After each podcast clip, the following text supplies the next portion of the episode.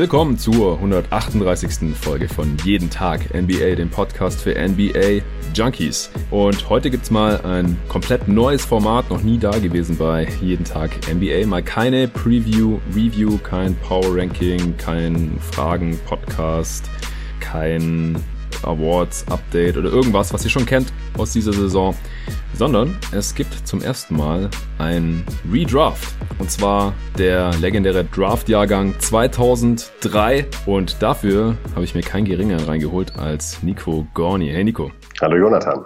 Ja, wir haben uns das hier überlegt, das könnte man doch auch mal machen. Wir haben natürlich das Format an sich nicht erfunden, das gibt's schon in diversen anderen Podcasts, gerade bei den amerikanischen Kollegen wird es ja auch ganz gerne genutzt, gerade auch jetzt, wo es eben keinen neuen NBA-Content gibt, ist einfach so ein zeitloses Format. Aber wir haben gedacht, wir schnappen uns mal diese Idee, passen die noch unserem eigenen Gusto an und fangen einfach mal mit der Draft 2003 an. Nico, Wieso hattest du Bock auf dieses Format und wie sind wir bei 2003 gelandet? Ja, ich bin ja grundsätzlich auch so eine Art NBA-Historian, würde ich jetzt mal sagen. Also ich habe mich schon immer viel über die Ligageschichte und für die Ligageschichte interessiert und habe auch unzählige Bücher gelesen und alte Spiele nachgeholt. Wenn ich immer wieder an meine große und beliebte Pontel-Sammlung äh, denke, was ich da an alten Klassikern bei mir so rumliegen habe, unter anderem irgendwelche random Regular Season Spiele aus den 80ern und es hat mich einfach immer fasziniert, auch um vor allen Dingen Spieler wirklich evaluieren zu können und einzuordnen. Ähm, es ist halt immer problematisch, wenn man sich einfach nur die nackten Zahlen bei Basketball Reference anguckt und sich dann versucht, ein Bild von einem Spieler zu erschließen. Und das war mir halt wichtig, dass ich da auch durchaus mal ein bisschen Eye-Test zu beisteuern kann und habe dadurch dann relativ früh in meinem Fan-Dasein damit angefangen, halt eben auch die Geschichte nachzuholen der Liga. Und äh, ja, bin dann eigentlich auch erst so richtig eingestiegen, genau in diesem Zeitraum ungefähr. Also ich kann mich daran erinnern, dass ich die ersten Finals, die ich so bewusst über Teletext und über Magazine wahrgenommen habe, waren dann eben die Finals äh, 2004. Also im Grunde Saison jetzt nach der Draft, ähm, ja. die, die wir jetzt gleich machen wollen. Aber die Draft habe ich halt eben auch schon mitbekommen, wegen äh, LeBron James. Und der wurde ja auch in den deutschen Magazinen, Basket Five und so weiter, wie sie nicht alle heißen, schon durchaus ordentlich porträtiert, porträtiert. Und ja, da fing mein Fan-Dasein eigentlich so richtig an. Und deshalb fand ich das ein super Einstiegspunkt, um mal eben so die Geschichte von hinten nochmal neu aufzurollen. Ja. Ich war da natürlich auch gleich mit dabei, 2003 einzusteigen. Bei mir ist es halt sehr ähnlich. Also das war auch so die erste NBA-Draft, an die ich mich so wirklich erinnern kann. Also ich habe die damals auch noch nicht live verfolgt oder sowas, aber das erste Mal, dass ich jetzt mitbekommen habe, dass es ein Thema war, ah, hier kommt irgendein krasser Spieler jetzt nächste Saison in die Liga und das war halt damals LeBron James. Ich kann mich auch noch erinnern, ich habe es fast noch bildlich vor mir, damals in der Basket, äh, so eine Seite, wo halt diese drei zukünftigen NBA-Spieler, die als Top-Talente damals angesehen wurden, vorgestellt wurden. Das waren halt äh, LeBron James, Pamela Anthony und Darko Milicic. und damals wusste man natürlich noch nicht, wer jetzt von wem gedraftet wird, kam ja auch aus drei völlig verschiedenen Ecken. Mello vom College in Syracuse und äh, LeBron direkt von der High School und äh, Milicic natürlich aus Europa. Ja, das war halt wie gesagt so die Zeit, in der ich angefangen hatte, mir so Basketballmagazine zu holen, dann irgendwann äh, kurz darauf in der, in der ersten Saison, dann Rookie-Saison 2003, 2004 von diesen Spielern von diesem Jahrgang äh, habe ich mich dann auch täglich eigentlich auf NBA.com eingefunden äh, das war so die erste und einzige NBA-Seite, die mir damals eingefallen ist irgendwie und habe mir da jeden Tag die Boxscores reingezogen, ich Artikel durchgelesen und dann auch bald in irgendwelchen NBA-Foren angefangen rumzutreiben, mitzulesen und sowas. Und richtig viel NBA Live 2004 habe ich damals auch gezockt, das weiß ich auch noch. Da habe ich die Minnesota Timberwolves genommen, weil Kevin Garnett einer meiner ersten Lieblingsspieler war und die hatten ja auch eine richtig gute Saison dann damals, 2003, 2004, da sind die ja dann in die Conference Finals gekommen und die hatten auch einen Rookie, Ibi heißt der, hat wahrscheinlich noch nie oder die meisten Hörer wahrscheinlich noch nicht zu dem gehört. Er hat auch nicht besonders viel gerissen, war auch richtig schlecht in NBA Live, aber das war der Rookie damals. Ja, 2003 gilt ja als eine der besten Draft Classes aller Zeiten. Noch ein Grund mehr, sich die heute mal genauer anzuschauen. Ich würde sagen, wir legen jetzt auch gleich direkt los. Also ich werde die Class gleich noch ein bisschen einordnen und dann äh, werden wir hier im Wechsel jeweils die Draft nochmal durchpicken. Wir haben uns überlegt, äh, wie wir das am besten machen wollen. Also nicht einfach nur frei aus dem Bauch raus, der Spieler, der uns gerade irgendwie am besten gefällt, sondern da muss ja ein bisschen Struktur rein. Und grundsätzlich haben wir gesagt, wir nehmen einfach normalerweise den BPA, wie man so schön sagt, im Draft Speak, also den Best Player Available. Also es macht ja ohnehin auch bei jeder normalen NBA Draft oft wenig Sinn, einen Spieler zu nehmen, nur weil man jetzt gerade zufällig einen auf der Position braucht. Das Vor allem im Nachhinein sieht es oft nicht so gut aus, weil äh, man sollte mal einfach den talentiertesten Spieler nehmen, den Spieler, von dem man sich am meisten verspricht. Und wenn der jetzt nicht gerade auf derselben Position ein, zwei Jahre vorher ein absoluter äh, Superstar, Supertalent auch gedraftet wurde und die dann partout nicht nebeneinander spielen können oder sowas, dann spricht da normalerweise auch nicht viel dagegen. Und in der Rückschau ist natürlich so, der BPA ist natürlich nicht der Spieler, der äh, am talentiertesten aussieht, sondern wir wissen ja jetzt schon, wie die Karrieren von diesen Spielern aussehen. Also alle bis auf drei Spieler haben ihre Karriere schon beendet. Die drei Spieler sind natürlich LeBron, Kamala Anthony und was wer der dritte ist? Der sie noch nicht beendet ja. hat. Äh, Kai Korver. Genau, Kai Korver. Ist wahrscheinlich auch nicht der, den man, auf den man jetzt als erstes kommen würde, wenn man sich den Draftjahrgang anschaut. Aber Kai Korver hat sich auch bis heute in der Liga gehalten. Alle anderen Karrieren sind schon vorbei und ich glaube von Mello, Korver und äh, LeBron können wir die Karrieren auch so langsam einordnen. Bei LeBron ist da die Messe natürlich noch nicht ganz gelesen, denn der ist dieses Jahr auch wieder im MVP-Rennen mit drin gewesen, spielt bei einem Contender und natürlich, wenn es dann um die All-Time-Einordnung seiner Karriere geht, dann äh, kann er da auf jeden Fall noch was drehen, aber ich glaube jetzt hier in dieser Draft ist sein Status sowieso schon unangefochten. Das heißt, wir gucken uns einfach an, welche Spieler hatten die besten Karrieren, also den Career Value. Da spielt dann natürlich nicht nur der Peak rein, wie gut war der Spieler zu seinen besten Zeiten, sondern auch, wie lang war die Karriere überhaupt, wie lang hat er durchgehalten, konnte sein Skillset irgendwie adaptieren, wie viele Spiele hat er gemacht, also wie viele Minuten hat er auch abgerissen insgesamt, weil jemand, der einfach 15 Jahre in der Liga war, hat einfach schon mal eine wertvollere Karriere gehabt, höchstwahrscheinlich als ein Spieler, der nur acht, neun Jahre in der Liga war, zum Beispiel. Also das schauen wir uns an. Wenn wir dann nicht genau wissen, welcher Spieler jetzt hier der Beste ist und in dieser Draft wird's dann so ab Position fünf, sechs, spätestens sieben wahrscheinlich sowieso sehr spannend. Dann kann man sich natürlich auch angucken, welche Situation war das Team damals. Macht da jetzt ein Guard sehr viel mehr Sinn als ein Big oder sowas. Das kann man da dann schon irgendwie einfließen lassen. Aber wir wollen ansonsten an der Teamsituation außer diesem einen Pick jetzt hier heute oder diesen Draft Picks eben, manche Teams haben ja auch mehrere, sonst nichts verändern. Also weder in der unmittelbaren Zukunft noch an der langfristigen Zukunft dieses Teams. Also, dass man dann sagt, ja, ich würde jetzt den picken, weil dann müssen die den Free Agent nicht sein oder ich würde jetzt den picken, dann müssen die zwei Jahre später den und den nicht picken oder sowas. Das wird dann auch irgendwann, glaube ich, zu wild. Äh, Habe ich jetzt noch was vergessen, Nico? Ja. Verletzungen? Wissen wir, äh, wer sich verletzt oder wie siehst du das? Ich würde sagen, wir wissen, wer sich verletzt, ja. Ja. Ich denke auch, das ist sonst auch zu spekulativ, wenn wir jetzt sagen, ja, hier, der hätte jetzt keine Knieprobleme gehabt oder sowas. Ja, ansonsten war das, wie gesagt, eine sehr, sehr starke Draft. Wir haben 15 Spieler, die eine Championship gewonnen haben.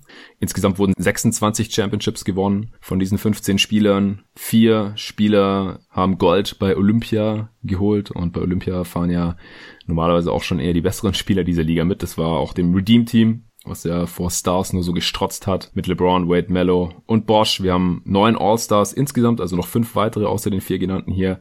Und wie gesagt, äh, drei Spieler sind noch aktiv. Ja, was noch wichtig ist vielleicht, äh, damals gab es nur 29 Picks in der ersten Runde. Ich weiß nicht, ob wir 29 Picks schaffen. Ich würde sagen, wir machen nicht nur die Lottery, das ist vielleicht ein bisschen kurz. Gerade bei so einer tiefen Draft haben wir jetzt gesagt, wir schauen mal, dass wir bis Pick 20 kommen und dann gucken wir mal, wie schnell wir da durchgekommen sind und ob wir noch Lust haben, ob das noch Sinn macht. 47 der 58 Picks, also es gab ja zwei Runden, aber 29 Picks haben in der NBA gespielt letztendlich. Also hier wurden elf Spieler gepickt damals 2003, die keine einzige Minute in der NBA gespielt haben. Dann äh, können wir eigentlich auch schon loslegen, wenn du jetzt nichts mehr vorher hast. Keine Einwände meinerseits. Sehr schön. Wer fängt eigentlich an? Haben wir gar nicht abgesprochen. Nee, haben wir eigentlich nicht. Das stimmt. Ähm, du, bist, du bist der Gast, du darfst anfangen. ja, dann äh, würde ich mich jetzt mal relativ weit aus dem Fenster lehnen und sehr spannend jetzt, ja. Das ist ziemlich Was die spannend. Cavs machen. Mit dem ersten Pick ähm, LeBron James picken, Mhm. ähm, wo man jetzt wahrscheinlich auch mehr oder weniger eigentlich gar nichts zu sagen muss, auch wenn es noch einen Kandidaten, der dann höchstwahrscheinlich der nächste Pick wird, gibt, der durchaus sehr hoch anzusiedeln ist bei irgendwelchen All-Time-Rankings, ist LeBron halt in der GOAT-Diskussion nach wie vor, äh, ob man ihn jetzt an Platz 3, 2, 1, 1b, 1a, wo auch immer sieht, ist eigentlich relativ egal. Er hat seine Karriere noch nicht beendet, aber ist halt eben ganz oben mit dabei. Zeigt das auch immer noch aktuell, wie du eben schon angeschnitten hast, immer noch zumindest im weiteren MVP-Rennen in der aktuell leider unterbrochenen Saison. Da darf es und wird es, glaube ich, tatsächlich nirgendwo zwei Meinungen geben zu diesem Pick. Ja, denke ich auch. Also LeBron ist als einziger Spieler dieses Jahrgangs in der GOAT-Diskussion, eine sehr leidige Diskussion, über die auch der Kollege Julian Lage auf GoToGuys.de die Tage einen Artikel veröffentlicht hat, wo er nochmal darlegt, wieso diese Diskussion so leidig ist. Aber LeBron James ist drin und sonst niemand hier. Von daher ganz klarer Pick auf eins. Die Cavs äh, würden hier niemals im Leben irgendwas anderes machen. Dazu kam ja auch noch der Umstand, dass LeBron auch noch aus Akron, Ohio ist. Also ein Steinwurf entfernt von Cleveland war sozusagen auch noch ein, ein Regional Pick. Das war ein absoluter Jackpot. Einen besseren Pick kann man nicht haben. Das ist einer der besten Picks der NBA-Historie, auch wenn es an eins natürlich nicht besonders schwer ist und viel Glück dabei war, dass die Cavs den Pick bekommen haben. Hier gibt's überhaupt nichts dran zu rütteln. Ja, an zwei darf ich dann jetzt ran und habe damit auch die erste Entscheidung, die von der Realität abweicht. Aber so spannend ist jetzt auch nicht. Die Pistons haben hier in der Realität Darko Milicic gedraftet. Wie gesagt, der war durchaus in der Top 3 im Gespräch damals, war halt wie oft Spieler aus Europa so ein Mystery Man. Man dachte, ja, es ist ein Big, der hat Center-Format und kann vielleicht auch noch werfen. Man hat natürlich so ein bisschen Richtung Dirk Nowitzki geträumt damals, wie bei vielen großen Europäern, die einen Ansatz von dem Wurf gezeigt haben. Er war noch blutjung, 18 Jahre alt. Richtiges Babyfest damals, auch richtig schlimme Blondierung, Darko. Und die Pistons waren ein absoluter Contender. Also die haben ja dann auch in seiner Rookie-Saison Titel geholt direkt. Er war der erste dieser Klasse, der einen Titel gewonnen hat. Hat nicht viel dazu beigetragen, hat damals nicht viel gespielt. Aber die Pistons haben ihn nicht wirklich gebraucht. Also es war ein schlimmer Pick im, im Nachhinein. Ich weiß nicht, wo du ihn jetzt gerankt hast hier auf deinem Big Board. Äh, musst du jetzt auch noch nicht sagen. Aber der ist weit weg eigentlich von, von der Lottery gewesen. Und sie haben ihn hier, also im Nachhinein jetzt natürlich. Und sie haben ihn halt hier an zwei genommen und trotzdem die Championship gewonnen. Da ist dann halt die große Frage, was hätten sie mit einem anderen Spieler noch gewinnen können in den folgenden Jahren, weil da gab es dann keine Championship mehr. Man war noch mal in Finals gegen deine Spurs, hat dann da verloren und in den Eastern Conference Finals äh, ist man dann auch erst irgendwann an LeBron gescheitert, als dann der, seine Dominanz angefangen hat. Aber wenn man halt einen Spieler in LeBrons Alter gehabt hätte, dann hätte man halt diese dominante Phase noch weiter verlängern können. Und ich äh, würde mir da die besten Chancen im Nachhinein natürlich ausrechnen, wenn man hier Dwayne Wade sieht. Also Dwayne Wade ist auf jeden Fall eine Diskussion um die besten Shooting Guards aller Zeiten. Äh, nicht Greatest of All Time Niveau wie jetzt LeBron vielleicht, aber halt direkt in der nächsten Tier dahinter oder maximal zwei Tiers dahinter wahrscheinlich. Ich bin jetzt nicht der versierteste, wenn es um All Time Rankings geht. Da verweise ich dann gerne auf Kollegen wie Ben Taylor oder auch Bill Simmons, auch wenn ich dem jetzt so im NBA Tagesgeschehen jetzt nicht so vertraue, weil der einfach zu viele Sportarten auf einmal verfolgt und dann noch irgendwelche kulturellen Sachen, Filme, Serien und so weiter. Man kann sich nicht überall auskennen, aber ich glaube All Time kann Bill Simmons, der auch das Book of Basketball geschrieben hat und so weiter, weiter, die Sachen schon ganz gut einordnen. Der redraftet auch ganz gerne. Bin auch gespannt. Die werden ja sicherlich die 2003er Draft auch noch redraften. Die haben jetzt mit der 96er angefangen und sind da jetzt schon ziemlich weit vorangeschritten. Aber wir haben den jetzt hier auch bewusst aufgenommen, bevor der von Bill Simmons rauskommt, bevor wir den angehört haben, damit wir da auch unbefangen rangehen.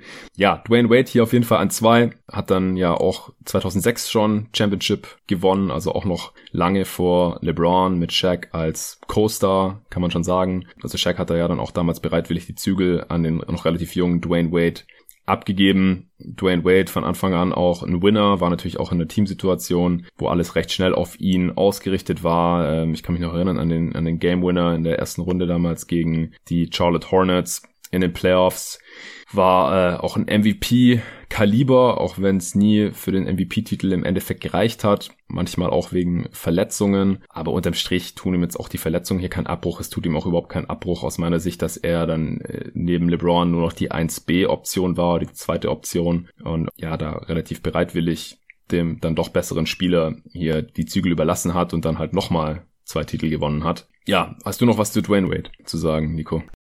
Zu Wade äh, kann man eigentlich nicht wirklich viel ergänzen. Also du hast es eingangs direkt schon gesagt. Er zählt auf jeden Fall zu den besten Shooting Guards aller Zeiten. Und ich war auch immer ein Verfechter davon, seine Saison, die er 2008, 2009 gespielt hat, als vielleicht sogar die beste Shooting Guard Saison aller Zeiten zu ranken. Mhm. Äh, James Harden spielt er jetzt durchaus auch nochmal, ähm, hat er nochmal ein Wörtchen mitzureden, nach dem, was er die letzten Jahre so abgezogen hat. Ja. Aber äh, Wade in seiner Prime war äh, einfach nur unfassbar gut und das vergisst man auch gerne zum späten Ende in seiner Karriere, wo er nochmal sein kurzes Intermezzo mit den Bulls hatte, bis er wieder zu den Heat zurückgekehrt ist.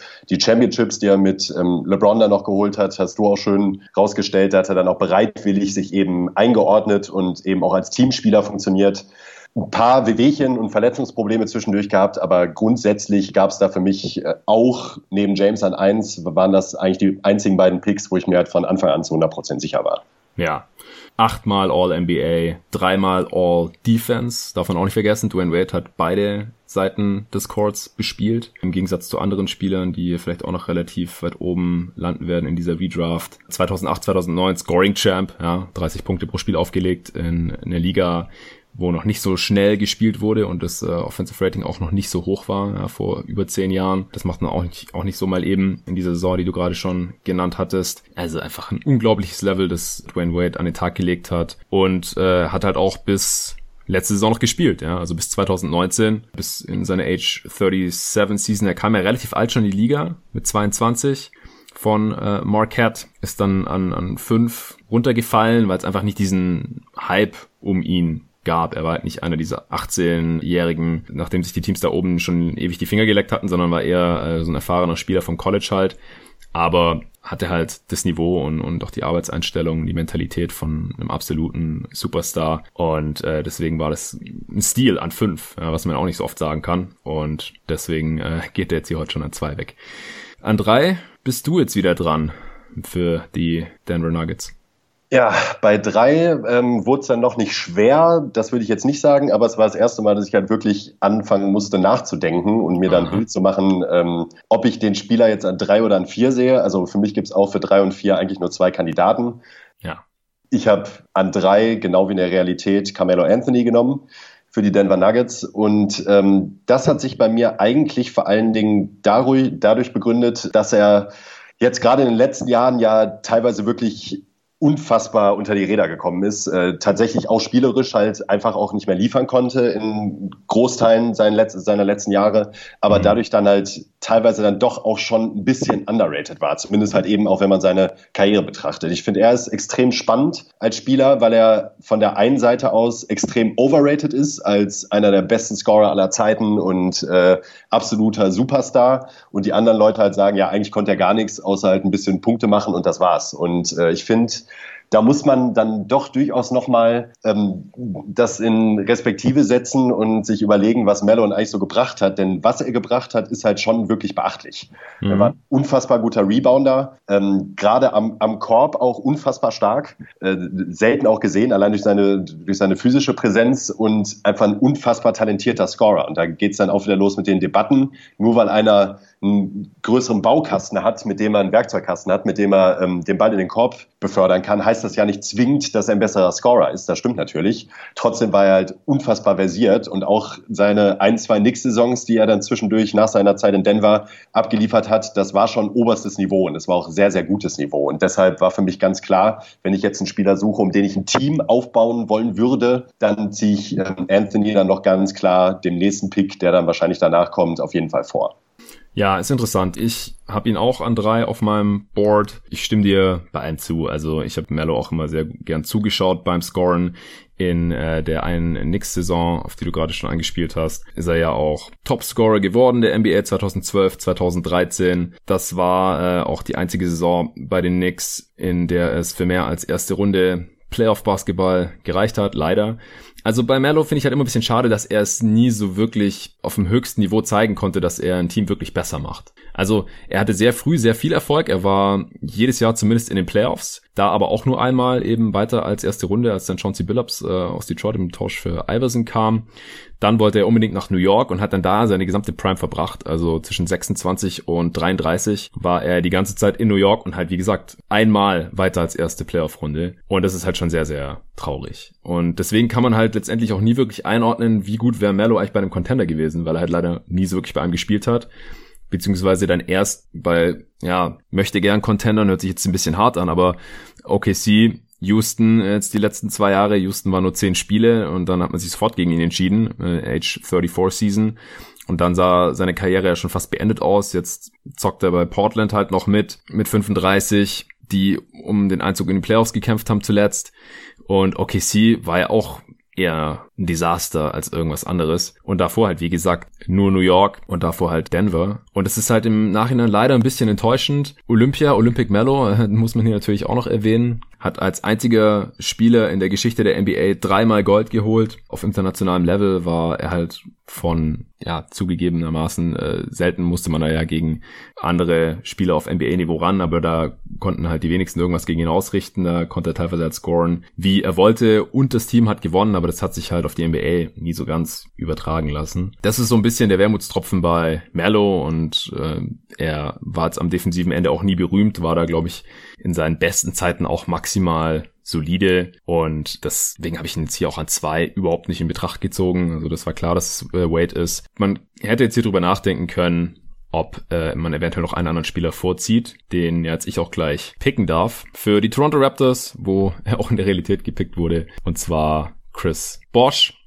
Warum er für mich jetzt nicht an drei gelandet ist, hat einen Hauptgrund und zwar ist seine Karriere halt leider nicht so lang gewesen. Also musste sich dann äh, mit diesen Blood Clots, ähm, die halt ein großes Gesundheitsrisiko darstellen, die sind, glaube ich, in der Wade zum ersten Mal da aufgetreten und wenn die halt sich Richtung Herzen bewegen, kann es zum Tode führen. Das wurde halt bei ihm festgestellt, dann musste er Blutverdünner nehmen und dann äh, konnte er einfach seine NBA-Karriere leider nicht mehr wirklich fortsetzen wenn er noch ein paar Jahre dran gehängt hätte und entweder auf dem Niveau weiter agiert hätte oder dann eine problemlosere Transition zu einem wertvollen Rollenspieler als Stretch Big oder sowas hinbekommen hätte, dann hätte ich ihn wahrscheinlich über Camelo Anthony genommen. Aber jetzt so vom Career Value her, ja, fand ich es auch schwierig, weil Mello war auf jeden Fall der bessere Scorer, dafür war Bosch ein sehr viel besserer Defender. Der konnte auch die erste Option eines Playoff-Teams sein, so ähnlich wie Mello halt in äh, Denver oder auch New York, aber in Toronto hat und hätte es dann wahrscheinlich auch nie für mehr gereicht. Aber dann war halt auch wunderbar die dritte Option von dem Championship-Team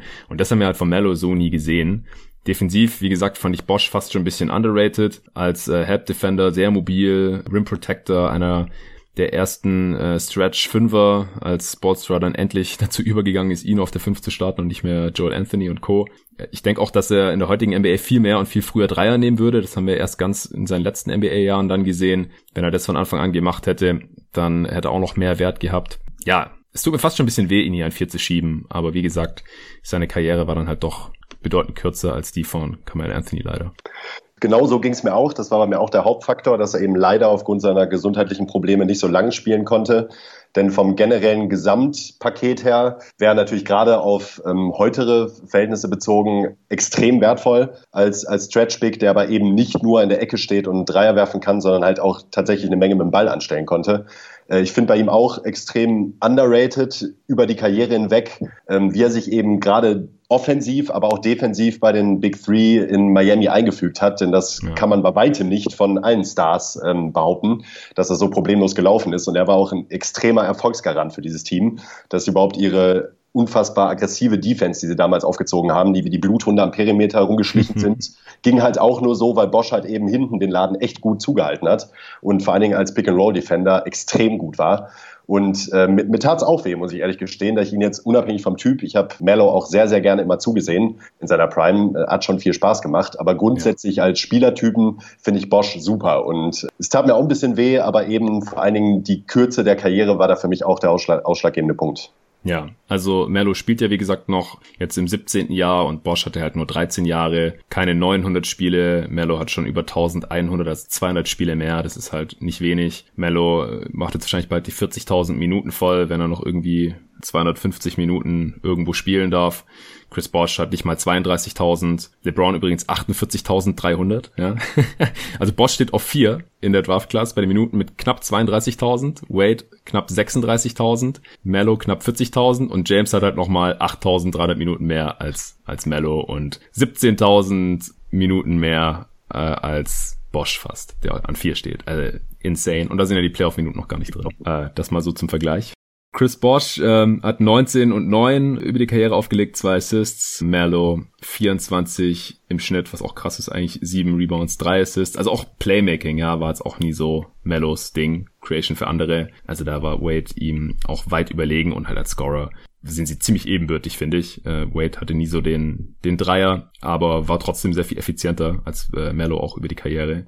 Ja, ich denke mit dieser Reihenfolge James, Wade, Mello, Bosch können wir hier leben. Ja, damit kann man leben. Bei, bei Mello ist halt auch wirklich noch der Punkt, ähm, ich hätte ihn wahnsinnig gern mal in so einer Art Nowitzki-Rolle gesehen, also eben als Vierer, der sich halt auch hauptsächlich auf Scoring konzentrieren soll und eben die entsprechenden Mitspieler dafür bekommt, weil äh, du hast jetzt öfters gesagt, und es ist nun mal der Fall, dass ähm, Anthony in einem Teamkonstrukt oftmals nicht so gut funktioniert, wenn er jetzt nicht gerade scoren soll. Und äh, das hätte ich wahnsinnig spannend gefunden. Und ich hätte mir auch, könnte mir auch vorstellen, dass er auch in der heutigen Zeit in seiner Prime in dieser Rolle ziemlich gut funktionieren könnte.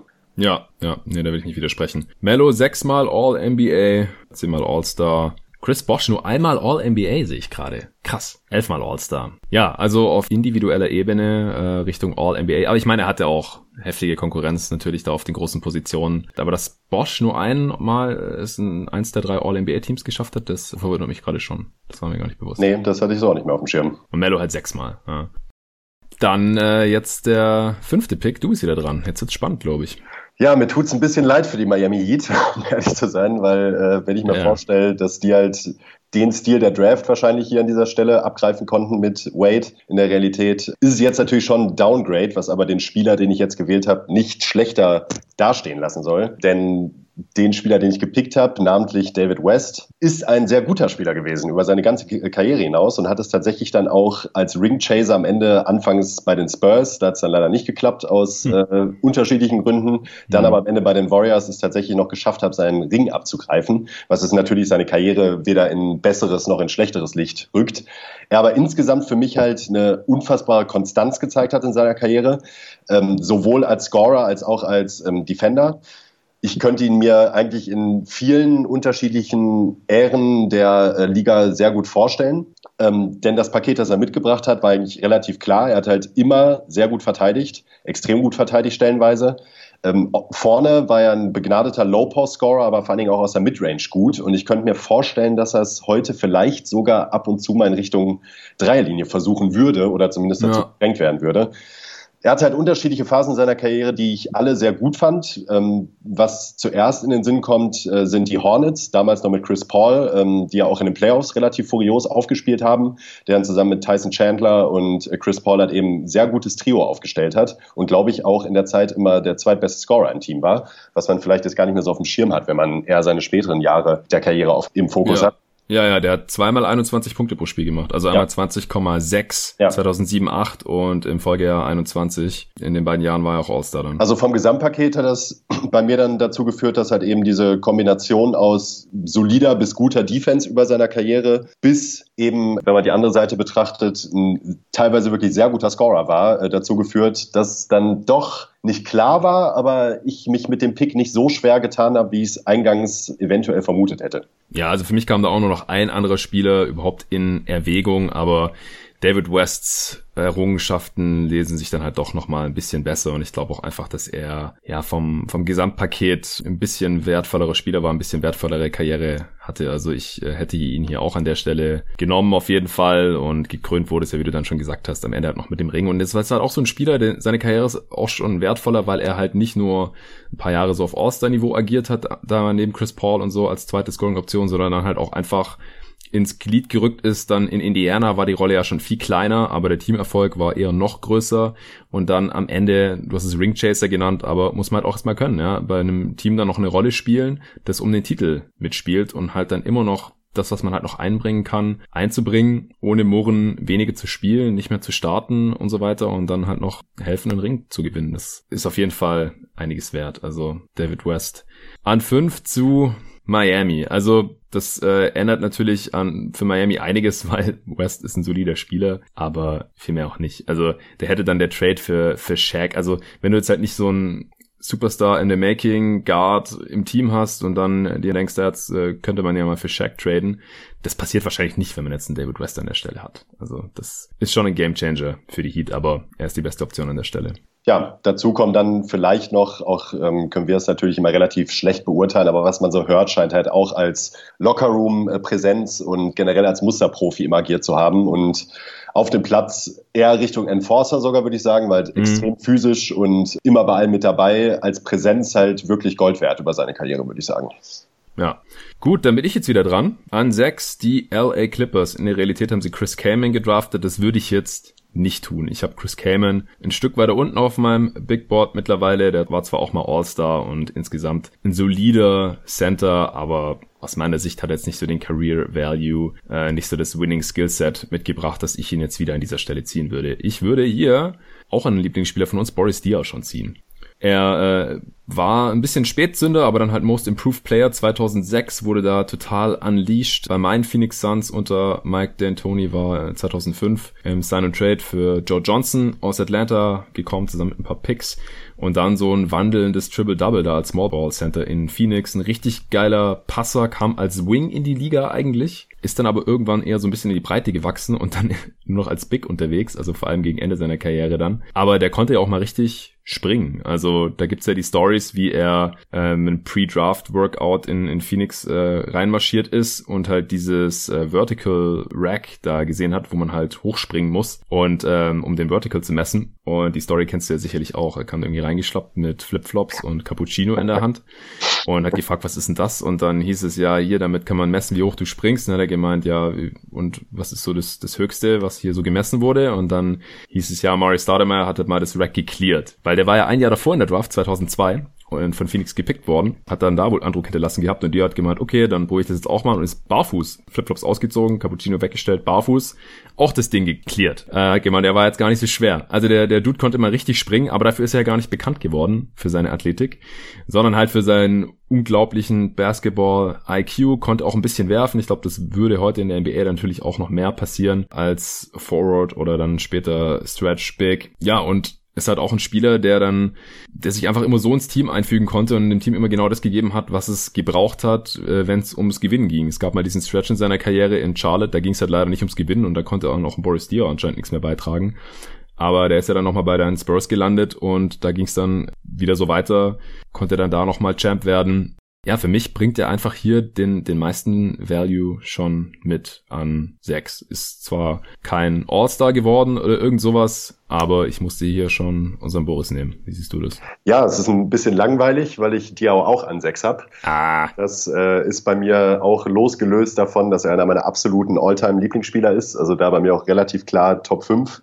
Äh, ich habe immer geliebt, ihm zuzusehen und das auch in den unterschiedlichsten Phasen seiner Karriere. Du hast gerade verständlicherweise die Sunset direkt mal angesprochen, denn die ähm, gerät schnell mal in Vergessen, eben wie unfassbar athletisch er zu der Zeit war und äh, agil, wie oft er vom Perimeter aus agiert hat und was sich dann am Ende seiner Karriere dann eher in Richtung irgendwie komisch rumdribbeln und seinen Hintern rausschieben und trotzdem irgendwie zum Korb durchkommen ähm, geworden ist ist halt einfach, äh, was das Gesamtpaket angeht, ein unfassbar wertvoller Spieler über seine Karriere hinweg gewesen und konnte halt eben auch sich problemlos in diesem ähm, Super Spurs-Team am Ende nochmal einfinden und da dann eben vor allen Dingen mit seiner Schleue und mit seiner generellen Spielintelligenz, seinem gesamten Skillset nochmal extrem glänzen. Defensiv war er eigentlich auch immer gut, vor allem im Low Post, gerade in seiner späteren Karriere dann extrem schwer zu bewegen. Das hat er aber auch eben durch tolle Positionierungen und andere Skills dann halt eben auf den Platz gebracht. War für mich dann gar nicht so schwer, auch eben losgelöst von meiner ähm, Fanposition, die ich ihm gegenüber auf jeden Fall habe. Ist halt einfach ein unfassbar toller Spieler gewesen, kann man nicht anders sagen.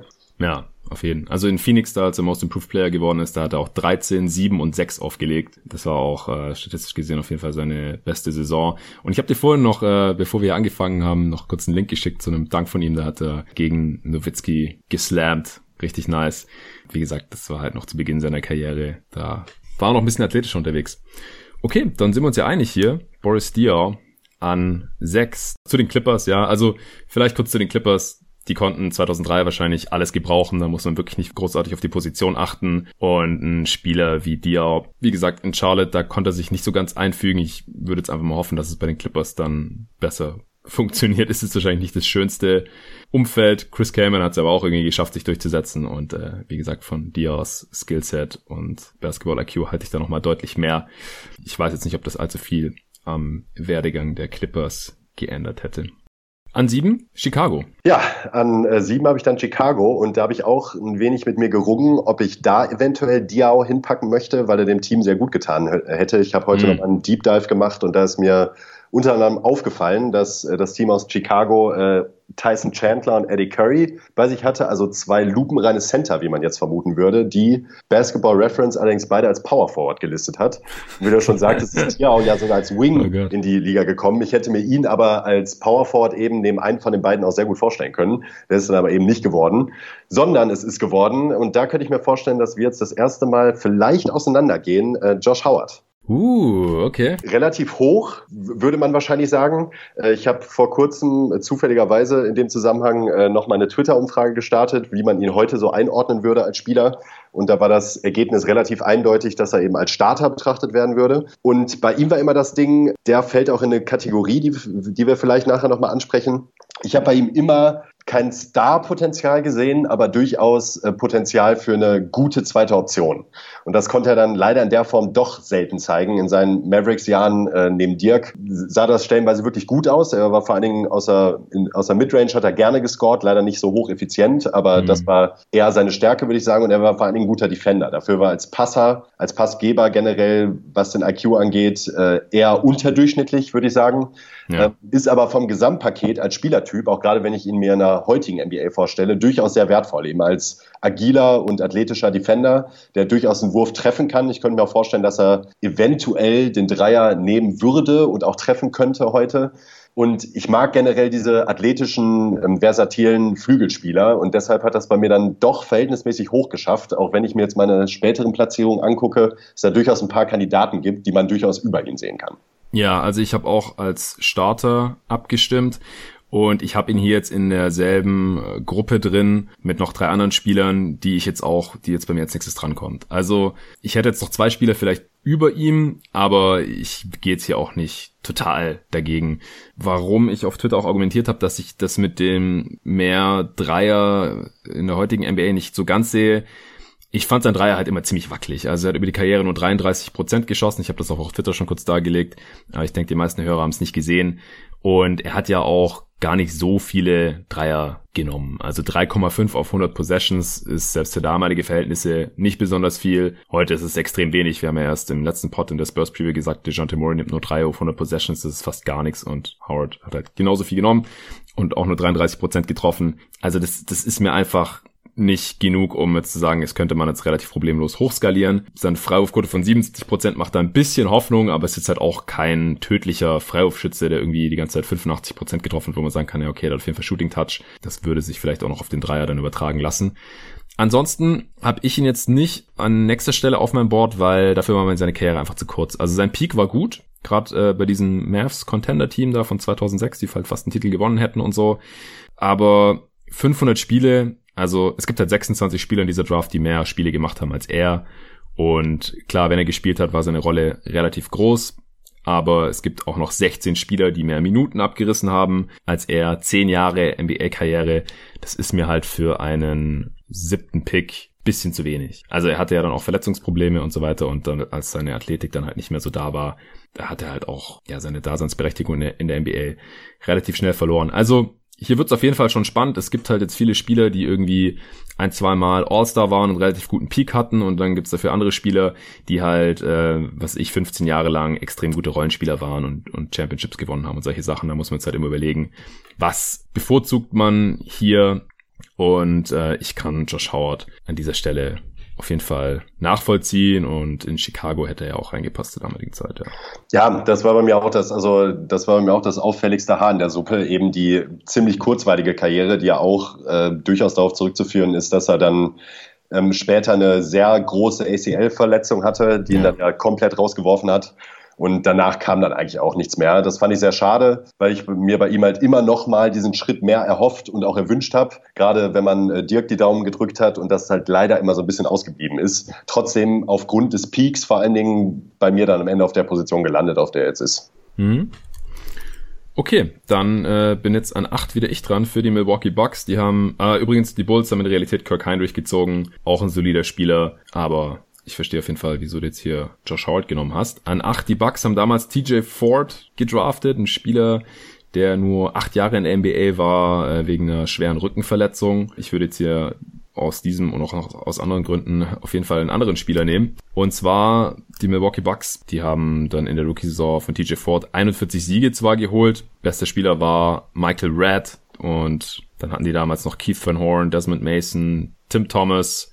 Also Wings hatten sie eigentlich genug und weil ich, ja, boah, es ist echt schwer jetzt hier. ja. Nehme ich ihn trotzdem? Ja, ich glaube schon. Ich nehme trotzdem Kyle Korver.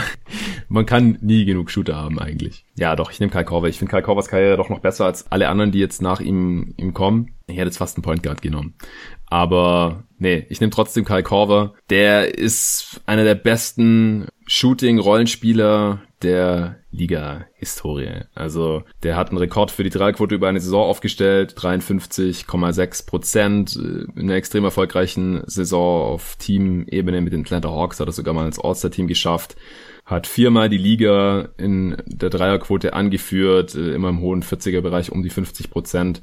Und das halt nicht bei niedrigem Volumen, ja. Also Kai Korver ist halt auch einfach ein Dude, der schon immer draufgehalten hat. Also der hat schon direkt in seiner Rookie-Saison, es waren zwar nur 74 Spiele und 880 Minuten, also keine riesige Sample Size, aber da hat er schon 13 Dreier auf 100 Possessions genommen. Also so Steph Curry-Niveau eigentlich, äh, als der so richtig krass angefangen hat zu ballern. Und das hat er halt schon 2003 gemacht. Unglaublich. Und auch sonst war der halt immer so im Bereich 9 Dreier, 10 Dreier, 11 Dreier auf 100 Possessions. Also richtig hohes Volumen und dann halt über die Karriere 43 Prozent. Das ist total abgefahren. Defensiv durchaus solide, nicht so der mobilste, aber dafür sehr kräftig und auch groß. Ähm, und ja, bei vielen erfolgreichen Teams am Start gewesen. Ja, Kyle Korver, wie gesagt, ist jetzt nicht so ein Abo-All-Star oder sowas, aber hat einfach ja, so eine wertvolle Karriere, auch einfach weil sie so lang ist. Er passt überall rein. Wie gesagt, Shooter kann man immer gebrauchen. Ist jetzt einer von drei Spielern hier neben LeBron und Mello, die noch in der Liga sind. Und man kann eigentlich sagen, neben LeBron der einzige Spieler, der durchgehend in der NBA auch war, weil, wie gesagt, Mello war schon so mit einem Bein draußen. Und das sagt halt schon einiges aus. Und da ist mir jetzt auch egal, dass die Bucks halt damals mit Michael Red und Desmond Mason und Keith Van Horn schon andere Wings hatten. Er hat ja auch in Philly in seiner Rookie-Saison nur 800 Minuten gesehen, das hat seiner Karriere jetzt keinen Abbruch getan, also da ist mir die Teamsituation egal. Und für mich ist hier der BPA. Ja, da schließe ich mich zu 100 Prozent an. Der ist nämlich auch bei mir auf der 8 gelandet. Ah. Und äh, ich habe auch über, die, über das Roster der Bucks zu der Zeit hinweg gesehen, weil ich mir aus denselben Gründen, die du jetzt alle schon genannt hast, äh, gedacht habe, dass Korver dahin muss. Denn wenn man sich den Gesamtvalue seiner Karriere betrachtet, die ja immer noch aktiv ist, ist es einfach wahrscheinlich einer der besten Offboard-Spieler der Ligageschichte. Er hat damit angefangen, äh, um Curls äh, rumzurennen, das ganze Spiel. Unfassbar gute Fußarbeit als, als Shooter. Er hat mhm. zwar offensiv wenig anderes beigesteuert, aber bei dem Skill, der so ausgeprägt ist wie bei ihm eben das Werfen, musste er das auch gar nicht. Und das wäre auch eigentlich sogar dumm wahrscheinlich gewesen, wenn man versucht hätte, ihn in irgendeine andere Rolle zu zwängen. Ich fand auch gerade dadurch, dass halt eben in sämtlichen Teamkonzepten super funktioniert. Also einem fällt ja wirklich kein Team ein, wo man Kai Korver in Gala-Form nicht gerne drin hätte. Ja. Hat das auch dazu dazu geführt, dass für mich dann relativ klar war, dass ich den auf jeden Fall nehmen wollen würde. Ja, dann bin ich gespannt, wer jetzt dein nächster Pick ist an neun zu den New York Knicks. Ja, ich habe mir gedacht, ich würde gerne mal für die Knicks und auch, weil er mir als Spieler grundsätzlich sehr gut gefällt, auch im, auch im Nachhinein ähm, einen Spieler nehmen, der äh, defensiv liefert und vor allen Dingen eine gute Arbeitseinstellung an den Tag legt. Denn das ist den, geht den Knicks ja zumindest äh, nach den späten 90ern dann doch extrem ab, was so in, den, in der Isaiah Thomas-Ära alles so passiert ist. Deshalb ja. habe ich für die New York Knicks Kirk Heinrich ausgesucht. Der ist jetzt hm. verhältnismäßig hoch gelandet, könnte man vielleicht vermuten. Das liegt bei mir aber vor allem daran, dass er halt überhaupt nicht flashy war als Spieler und auch eher ein bisschen ulkig immer aussah. Gerade man erinnert sich an die ganze Zeit, wo er seine Sportbrille getragen hat und äh, halt so der typische White Boy war im ähm, NBA-Segment. Playmobil-Frisur. Playmobil-Frisur. Harry Potter gab es auch Harry oft als Spitzname, glaube ich. Captain ja. Kirk halt einfach. Der ist eigentlich he heute grandioser ähm, Meme-Kandidat auf jeden Fall, würde ich sagen. Also ich könnte mir vorstellen, da würde heute eine Menge fabriziert werden, wenn er noch aktiv wäre. Ähm, hat aber eine unfassbar solide NBA-Karriere hingelegt. Ist einmal im All-NBA Defense-Team gelandet sogar. Äh, das auch zu Recht, denn er war ein unfassbar giftiger Verteidiger am Flügel und hat halt eben, und das ist eine Qualität, die ich bei Spielern mit Ball in der Hand extrem schätze, hat er halt Dienst nach Vorschrift und das meine ich überhaupt nicht abwertend oder diffamierend, sondern mhm. im bestmöglichen Sinne gemacht. Er hat sehr gut den Ball verteilt, über fünf Assists als Karriereschnitt ist schon beachtlich, ähm, auch in kleineren Rollen, weil gestartet hat er dann doch selten und vor allen Dingen dann, als Rose äh, zu den Bulls kam, dann eben direkt ins zweite Lied gerutscht, aber hat halt immer einen extrem guten Job gemacht und extrem gut hört sich jetzt vielleicht ein bisschen hochgreifend an, aber er hat halt immer immer performt und immer Leistung gebracht. Und das rechne ich ihm durchaus hoch an. Er war ein guter Shooter, konnte auch zum Korb ziehen und halt eben den Ball verteilen. Und das finde ich als Gesamtpaket dann doch relativ eindrucksvoll. Ja, aber über die Karriere hat er schon dann die meisten Spiele gestartet. Also 665 von 879 sind so drei Viertel ungefähr. Ja, klar, aber ich wahrscheinlich in den besten Teams, in denen er gespielt hat, kam von der Bank wohl. 12, 13 hat er auch 60, alle 60 Spiele gestartet. Naja, wie dem auch sei, auf jeden Fall kann man Kirk Heinrich hier auf jeden Fall nehmen. Ist jetzt zwei Spots tiefer gelandet als in der Realität. Die Knicks haben damals an neun Mike Sweetney gedraftet. Wer kennt ihn noch? Äh, wahrscheinlich fast niemand. Der war nur vier Jahre in der Liga, glaube ich. Hatte zum einen körperliche Probleme, weil er extrem zugenommen hat. Und er kam schon relativ kräftig in die Liga als so ein bisschen zu klein geratener Center eigentlich. Damals noch auf der vier.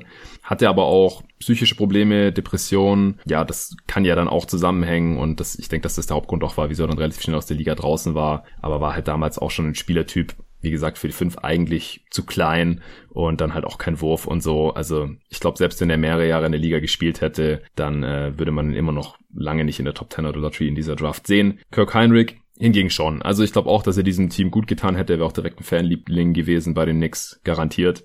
Und äh, deswegen gehe ich auch d'accord mit Kirk Heinrich hier an 9. Was mache ich denn jetzt an 10? Die Washington Wizards kommen da. Und ich glaube, ich muss jetzt mal Mo Williams nehmen. Die haben in der Realität Jarvis Hayes gedraftet, ein Wing, der auch schon 22 Jahre alt war, sehr gut gewesen war am College für Georgia aufgelaufen ist die letzten Jahre davor. Ich habe vorhin gesehen, der hatte 28 Punkte pro Spiel im NCAA-Tournament gemacht. Weil ich hatte, mich hat das ein bisschen gewundert, als ich jetzt nochmal das gesehen hatte. Ich so, wieso ist Jarvis Hayes eigentlich an 10 weggegangen damals? Weil der hatte eine relativ kurze NBA-Karriere, aber halt auch wegen einer Knieverletzung oder wegen zwei Knieverletzungen hat sich da wiederholt schwer am Knie verletzt, äh, Kniescheibe gebrochen, habe ich vorhin nochmal gelesen. Und in der NBA war halt eher so ein 3D-Spieler und habe ich gedacht, wieso hat man damals einen 22-jährigen 3D-Spieler an 10 gepickt? Aber wie gesagt, am College war ein krasser Scorer gewesen, konnte sich nicht so auf die NBA-Karriere übertragen. Wie dem auch sei, ich nehme auf keinen Fall Jarvis Hayes, sondern ich nehme Mo Williams. Über den hatte ich gerade schon bei den Bucks nachgedacht, ehrlich gesagt, anstatt TJ Ford. Eher wegen der Teamsituation. Ich habe dann, wie gesagt, doch lieber Kyle Korver genommen, weil er über die Karriere aus meiner Sicht der wertvollere Spieler ist. Aber Mo Williams ja eigentlich auch nicht zu verachten in dieser Draft Class ist auch ein Spieler, der eher eine längere Karriere hatte. Neunter in den gespielten Minuten. 13 Jahre lang hat er gespielt. Im letzten Jahr noch einen Titel abgegriffen mit den Cleveland Cavaliers. Hatte ich auch schon fast vergessen, weil der hat nur noch fünf Minuten pro Spiel gespielt in diesen Playoffs. Aber der hatte ja auch schon erfolgreiche Zeiten in Cleveland erlebt gehabt, nämlich 2008, 2009. Im ersten Stint von LeBron in Cleveland ist er All-Star geworden. Also ist auch einer dieser Spieler, die mal All-Star waren ansonsten jetzt aber individuell äh, nichts so krasses erreicht haben. Also äh, Mo Williams hat in seiner All-Star-Saison mal 18 Punkte aufgelegt, äh, war Zeit seiner Karriere auch ein ziemlich guter Shooter, 38 Prozent von Downtown bei sechs Versuchen auf 100 Possessions, was okay ist für äh, die damalige Ära. Aber wie gesagt, ein Kai Korver kommt jetzt nicht ran. Ich verstehe auch, wenn man Kirk Heinrich über ihn draftet, ist halt so ein, so ein Scoring, Shooting, äh, Point Guard eher. Der hat neben LeBron ziemlich gut gepasst, wie ich finde. Und jetzt äh, für dieses Wizards-Team ist vielleicht ein bisschen redundant mit äh, Gilbert Arenas, aber für mich ist er jetzt hier schon der BPA, glaube ich. Siehst du das anders? Nee, ich sehe das nicht anders. Äh, der ist bei mir nämlich nur um einen Platz verschoben, auch gelandet bei mir im Ranking und würde mich ah. da eigentlich zu 100 Prozent anschließen. Also seine All-Star-Saison neben LeBron, da hat man dann zwar in den Playoffs gemerkt, dass halt eben jetzt vielleicht nicht eine zweite Scoring-Option von einem ernsthaften Contender ist, der vielleicht auch in manchen Situationen eben wegen James besser ausgesehen hat, als er eigentlich war. Er hat aber, glaube ich, auch einmal über 50 Punkte aufgelegt, wenn ich mich nicht täusche. Das sagt mhm. natürlich gar nichts, aber ähm, spricht halt zumindest dafür, dass er als Scorer durchaus talentiert war und finde ich vom äh, Gesamtpaket her, auch vom Value als, als, als Spieler absolut gerechtfertigt an der Position. Also da gibt es keine Gegenrede von mir. Ja, 2014, 15 hat er 52 Punkte aufgelegt gegen die Minnesota Timberwolves. ja. Stark. Ja gut, dein nächster Pick, Golden State an 11. Die haben in der Realität Michael Pietrus genommen. Wen nimmst du? Ja, das wäre jetzt äh, bei mir die Frage, denn eigentlich äh, hätte ich jetzt hier ähm, Mo Williams. Ja, aber wen, wen haben wir denn jetzt übergangen bei dir? Übergangen haben wir bei mir Chris Kamen. Ja. Der also. ähm, auch da vielleicht, ja, also ich distanziere mich jetzt davon mit eventuell zu hoch oder zu niedrig. Wir merken ja jetzt langsam schon in diesem Segment so an Position 6, 7 angefangen, dass man da durchaus Argumente für viele Spieler finden kann. Äh, Chris Kamen ist bei mir eher ein bisschen underrated. Er hat in dem Playoff-Run der Clippers, wo er auch All-Star geworden ist, ist er auf jeden Fall ein stark überdurchschnittlicher Center gewesen und das eigentlich auch über seine Karriere hinweg. Ein sehr guter Offensivspieler, defensiv durchaus mit Schwächen, aber offensiv dann eben so gut und auch eben außergewöhnlich gut, wenn man jetzt den durchschnittlichen NBA-Center betrachtet, ähm, dass da für mich relativ klar war, dass er auf jeden Fall irgendwie noch in Richtung Top 10 mit reinrutschen muss. Ja, Chris Kamen, ich hatte jetzt auch gerade über ihn nachgedacht, weil er vielleicht vom Fit her bisschen besser gewesen wäre bei den Wizards. Ich bin irgendwie kein so großer Fan von Chris Kamen, aber man, man muss ihn jetzt schon spätestens jetzt nehmen, denke ich auch. Deutsche Nationalspieler, hey, äh, da konnte man ihn immer noch mal mehr sehen äh, im Sommer fürs deutsche Nationalteam, neben Dirk Nowitzki wurde er eingebürgert, weil er, glaube ich, eine deutsche Oma hatte oder ja, sowas. Ja, deutsche Oma. Genau, aber ansonsten ist er eigentlich ein Bürger Michigans und hat sich da auch immer sehr interessanten Hobbys hingegeben. Ja, hat halt schon so, ja, so annähernd 20 und 10 da, da mal aufgelegt als All-Star. Shotblocker, aber jetzt nicht so der beste Defender, fand ich eigentlich zur Zeit seiner nee. Karriere. Nee und auch offensiv, also halt auch irgendwie nicht genug Wurf und seltsame Mischung. Also ich, ich bin mir nicht so ganz sicher, welche Rolle halt ein Chris Kamen in einem Winning-Team über mehrere Jahre einnehmen soll. Also das hat halt bei den Clippers dann mal geklappt. Ja, man muss ihn jetzt auf jeden Fall nehmen. Das denke ich schon auch. Wie gesagt, so der größte Fan von Chris Kamen war ich jetzt persönlich nie, aber an elf muss er dann schon weg. Ja, denke ich auch. Ist jetzt auch noch in diesem Tier mit drin gewesen mit Kyle Korver, Mo Williams und Josh Howard, aber auch der letzte dann. Ja, Gut, an 12 die Seattle Supersonics damals noch. Die haben Nick Collison genommen. Äh, ich nehme nicht Nick Collison, sondern ich nehme Leandro Barbosa aus Brasilien. Ja, war meistens eher so der Scorer von der Bank, hatte zwar eigentlich eher Point Guard Größe, aber war jetzt nicht so der Playmaker für andere. Also Barbosa war oft schneller als sein Kopf, fand ich. Ich habe ihn natürlich sehr viel spielen sehen. In Phoenix natürlich, vor allem ist er auch Sixth Man of the Year geworden 2007. Also er kam einfach rein, hat einen Ball gekriegt und hat entweder direkt auf den Korb geworfen von hinter der Dreilinie und meistens getroffen. Oder ist halt mit Vollgas Richtung Korb gegangen und konnte da auch ganz gut finishen. Ja, defensiv meistens bemüht, aber auch da nicht so der smarteste. War halt relativ schnell und flink. Wurfauswahl teils fraglich ich mochte ihn immer irgendwie, aber mehr als ein Six-Man war halt in einem, in einem guten Team wirklich nicht. Wie gesagt, in Phoenix war er jahrelang bei einem Contender, dann äh, irgendwann wollte er nicht mehr bezahlt werden, glaube ich, und dann ist er zu, zu den Raptors gegangen und äh, dann war er tatsächlich noch zweimal in Phoenix, einmal 2013, 14 und dann nochmal seine letzte NBA-Saison 2016, 17 dann Age 34 Season. Ich glaube, der zockt immer noch in Brasilien oder zumindest direkt danach ist er nach Brasilien und dazwischen hat er noch einen Titel abgegriffen in Golden State, wo er auch Teil von einer sehr gut funktionierenden Bank-Lineup war. 2014, 15, 66 Spiele dort gemacht. Also ich denke halt so ein, so ein Scorer von der Bank, der auch bewiesen hat, dass er in guten Teams sehr gut funktioniert und sehr effizient scoren kann auch. Äh, sein Dreier gut trifft, 39 Prozent über die Karriere bei sieben Versuchen per 100 Possessions, was ziemlich gut ist für die damalige Zeit. Äh, deswegen hier für mich Leandrinho. Ja, auch da gibt es von mir absolut keine Gegenrede, denn das ist bei mir derselbe Pick gewesen. Echt jetzt? ja. Krass, also unsere, unsere Boards, die gleichen sich hier bisher fast wie an einem anderen anscheinend. Ja, also ich habe auch viele schöne Szenen von ihm in Erinnerung im, im, im Kopf. Ähm, ich konnte ihn auch sehr gut leiden immer als Spieler. Äh, unfassbar schöne Backdoor-Aktion mit Nash zusammen im, äh, in, in, der Kombination. Da sind mir viele Sachen im Kopf hängen geblieben. Er hat sich halt tatsächlich, äh, du hast es eigentlich perfekt beschrieben, ähm, da hat er, war immer hat er ein bisschen schneller gehandelt als sein Kopf. Immer einfach äh, losgeballert oder direkt zum Korb gezogen, war aber eben auch so unfassbar schnell, dass äh, das halt eben oft erfolgreich war. Und ich glaube auch, dass er heute in seiner Prime als ähm, sechster Mann oder generell in einer Scorer-Rolle von der Bank durchaus noch erfolgreich sein könnte. Deshalb habe ich da ja. absolut keine Einwände an der Stelle. Ja, definitiv. Also, wir sollten vielleicht auch nochmal dazu sagen, weil unsere Listen sich bisher so sehr gleichen. Also, wir, wir draften hier gerade ja die Spieler kreuz und quer quasi im Vergleich zu ihrer damaligen Draftposition. Also, Dior ist an 21 gedraftet worden. Zum Beispiel David West an 18 von den Hornets damals. Dior ja damals, wie gesagt, von den Hawks. Äh, wen haben wir noch gedraftet jetzt? Äh, Heinrich, wie gesagt, war an sieben. Chris Cameron war eigentlich an sechs. Korver ist ganz spät gelandet auch.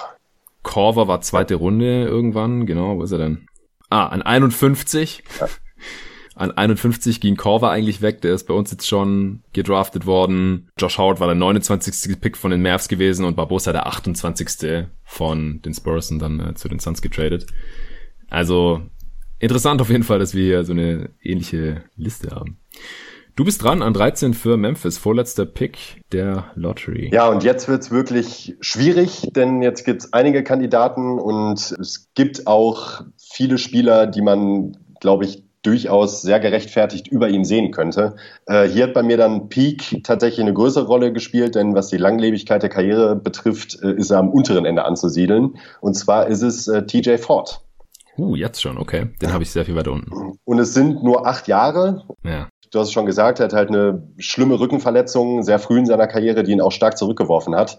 Ist mir aber als Spielertyp immer extrem positiv in Erinnerung geblieben. Er war nie wirklich effizient, hatte mal ein, zwei Saisons, wo er so ein durchschnittliches ähm, O-Rating aufgelegt hat da aber dann auch vernünftig gescored hat, war, glaube ich, stellenweise, wurde ihm zumindest nachgesagt, der schnellste Spieler der Liga, trotz äh, Leandro Barbosa. und ähm, fand ihn halt eben als Scorer sehr begnadet. Und das hört sich jetzt wie ein fadenscheiniges Argument an, aber äh, er hat mir eben in der offensiven Rolle sehr gut gefallen und ist vor allen Dingen in seiner Person als Spieler für mich heute sehr gut vorstellbar eben in so einer Bankscorer-Rolle und die Spieler, die ich danach alle gesehen habe, ähm, da gibt es vor allen Dingen zwei Kandidaten, die man gut und gerne, sehr gut und gerne über ihm ziehen könnte und da hat dann bei mir tatsächlich, glaube ich, ein bisschen die persönliche Affinität den Ausschlag gegeben, muss ich ganz, muss ich ganz ehrlich sagen. Homer. Alles klar. Ja, also wie gesagt, acht Jahre Karriere ist mir noch ein bisschen zu wenig für die Lottery und wir haben ja gesagt, wir können jetzt leider hier nicht die Wunderheiler spielen und Spieler, die schwere Verletzungen hatten, einfach als gesund und mit 15 Jahre oder länger Karriere ansehen. Und bei Ford hat mir auch immer ein bisschen der Dreier gefehlt, leider. Also ja, der hat einfach keinen Wurf gehabt. Ja. Also sehr schnell, halt auch so klein, dass es defensiv schon und leicht, dass es für Probleme sorgen konnte. 165 Pfund, ja, 74 Kilo umgerechnet, 6 Feet mit Schuhen und dann noch kein Wurf. Das ist einfach eine Kombination, die gefällt mir nicht so gut, jetzt mal unabhängig davon, dass er nicht viel gespielt hat. Der hat auf 100 Possessions über die Karriere nicht mal zwei Dreier genommen. Also einfach quasi den Dreier verweigert. Und wenn er mal werfen musste, 29 Prozent getroffen. Ja, also ich kann deine Affinität nachvollziehen, aber ich muss es leider auch ein bisschen auf dein Fan-Dasein, glaube ich, schieben. aber ja, ist gut, dann habe ich noch mehr Spieler von meinem Board hier. Das war für Memphis. Das war für die Memphis Grizzlies, genau. Ja, die haben in der Realität Marcus Banks gedraftet. Das ist ein ewiges Talent irgendwie. Da hat man sich, glaube ich, auch mehr erhofft gehabt. Der äh, wurde aber direkt zu den Celtics getradet. Ich glaube gegen Troy Bell, der an 16 dann wegging, der nur sechs NBA-Spiele gemacht hat. Also nimmt sich nicht viel. Marcus Banks hat auch mal noch bei den Suns als Backup von Steve Nash sich versucht. Hat nicht funktioniert. Ich bin wieder dran. Schon wieder Seattle an 14. Ich hatte ja gerade Barbosa genommen statt Nick Collison. In der Realität haben sie jetzt Luke Rittenauer gedraftet. Und ich nehme Michael Pietrus. Ist äh, ein Spieler, der mir immer in der Theorie besser gefallen hat als in der Praxis. 3D-Spieler, also gerade On-Ball ziemlich gut, leider Basketball-IQ sowohl offensiv als auch defensiv nicht ganz so gut ausgebildet, extrem athletisch, wenn er fit war. Äh, war mal Starter bei einem Contender, bei den Magic damals, hat in den Finals dann Kobe auch ziemlich gut on-ball verteidigt. Ja, Dreier leider nie ganz so sicher, wie man sich das halt von einem nominellen 3D-Spieler wahrscheinlich wünscht.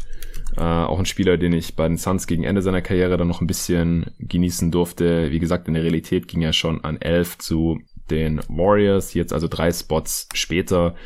Aber das Skillset hat halt schon sein Wert äh, in der NBA. Der hat über die Karriere fast 36 Prozent seiner Dreier getroffen bei acht Versuchen auf 100 Possessions. Also der hat sie auch schon damals sehr, sehr gerne fliegen lassen.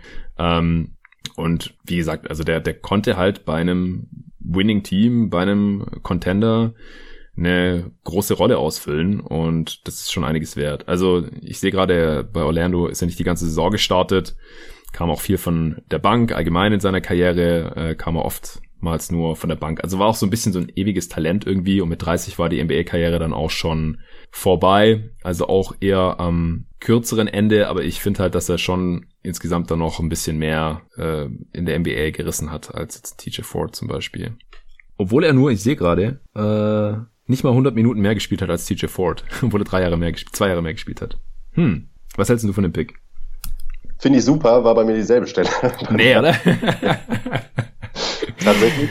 Das war auch einer der Kandidaten, die man eigentlich vor TJ Ford hätte ziehen müssen, äh, die ich gerade, eine der zwei, einer der zwei Kandidaten, die ich gerade schon so kurz erwähnt hatte. Okay. Äh, da würde ich mich zu 100 Prozent anschließen. Also war ein nice. sehr wertvoller Bestandteil des Finals-Teams äh, der Magic damals und hat eben vom Skillset auch in der heutigen Zeit äh, der Spieler, den eigentlich jedes Team haben möchte. Also natürlich auf einem auf entsprechendem Niveau, klar, keine Frage, aber 3D äh, athletisch und hat halt eben seine Rolle auch ausgefüllt im Team, auch wenn ich dir da durchaus zustimmen würde, dass man bei ihm immer das Gefühl hatte, dass er in der Theorie eigentlich besser war, als er dann am Ende wirklich war. Ähm, denn zu den absolut elitären Rollenspielern hat er dann doch nie so richtig gehört, immer nur dran gekratzt. Und ich glaube, dass da bei besserem Karriereverlauf vielleicht sogar noch ein bisschen mehr drin gewesen wäre, aber für mich an der Stelle absolut gerechtfertigt auch. Cool. Dann äh, würde ich sagen, war das die Lottery. Ja, 20 Picks wollten wir auf jeden Fall machen. Das heißt, wir haben jetzt mal noch sechs, aber äh, so langsam können wir es, glaube ich, auch bei der Begründung und bei den Karrierebeschreibungen ein bisschen kürzer fassen, weil der Pod geht jetzt auch schon eine Stunde. Wen würdest du an 15 für die Orlando Magic nehmen? In der Realität haben sie damals Reese Gaines gedraftet, also kein Spieler, den man noch kennen muss, glaube ich. Wen würdest du jetzt nehmen, um es besser zu machen im, im Nachhinein? Ich nehme ähm, José Calderon. Nice, den habe ich auch in, in dieser Tier. Also ich muss zugeben, dass diese Gruppe von mir sehr groß ist. Ja, bei mir auch. Wie viele Spieler sind das? Zehn Spieler. da waren jetzt Barbosa, Heinrich, Petrus und äh, eben auch Calderon drin. Ja, ja, also Calderon muss man nicht viel, viel, zu sagen. Uno dos Tres hat den äh, Dreier extrem gut getroffen. Zeitlebens seiner Karriere unfassbar gute, guter Freiwerfer. Ich weiß noch, da gab es auch irgendeinen, ja. irgendeinen Rekord, den er aufgestellt hat, glaube ich, zwischenzeitlich ja. von äh, verwandelten Freiwürfen in Folge.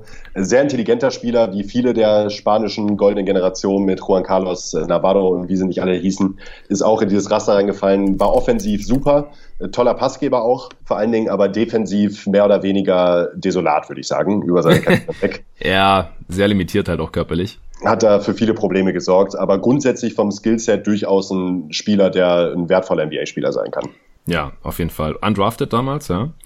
Unser erster Undrafted-Spieler hier und das dann 15. Also da haben die Teams ihn damals ein bisschen übersehen. Ja, unglaublich effizienter Spieler, 87 Prozent von der Freiwurflinie über die Karriere und er hatte halt eine Saison mit 98%. Prozent. 2008, 9 hat er, was waren denn die Totals? 151 von 154 Freiwürfen getroffen. Ja, Wahnsinn, ja. Das ist meine Ansage. Ja. Aber ansonsten hat er nur noch zwei, drei, viermal die 90 Prozent geknackt. Also da war er wirklich locked in 2008, 2009. Schon über zehn Jahre her. Wahnsinn.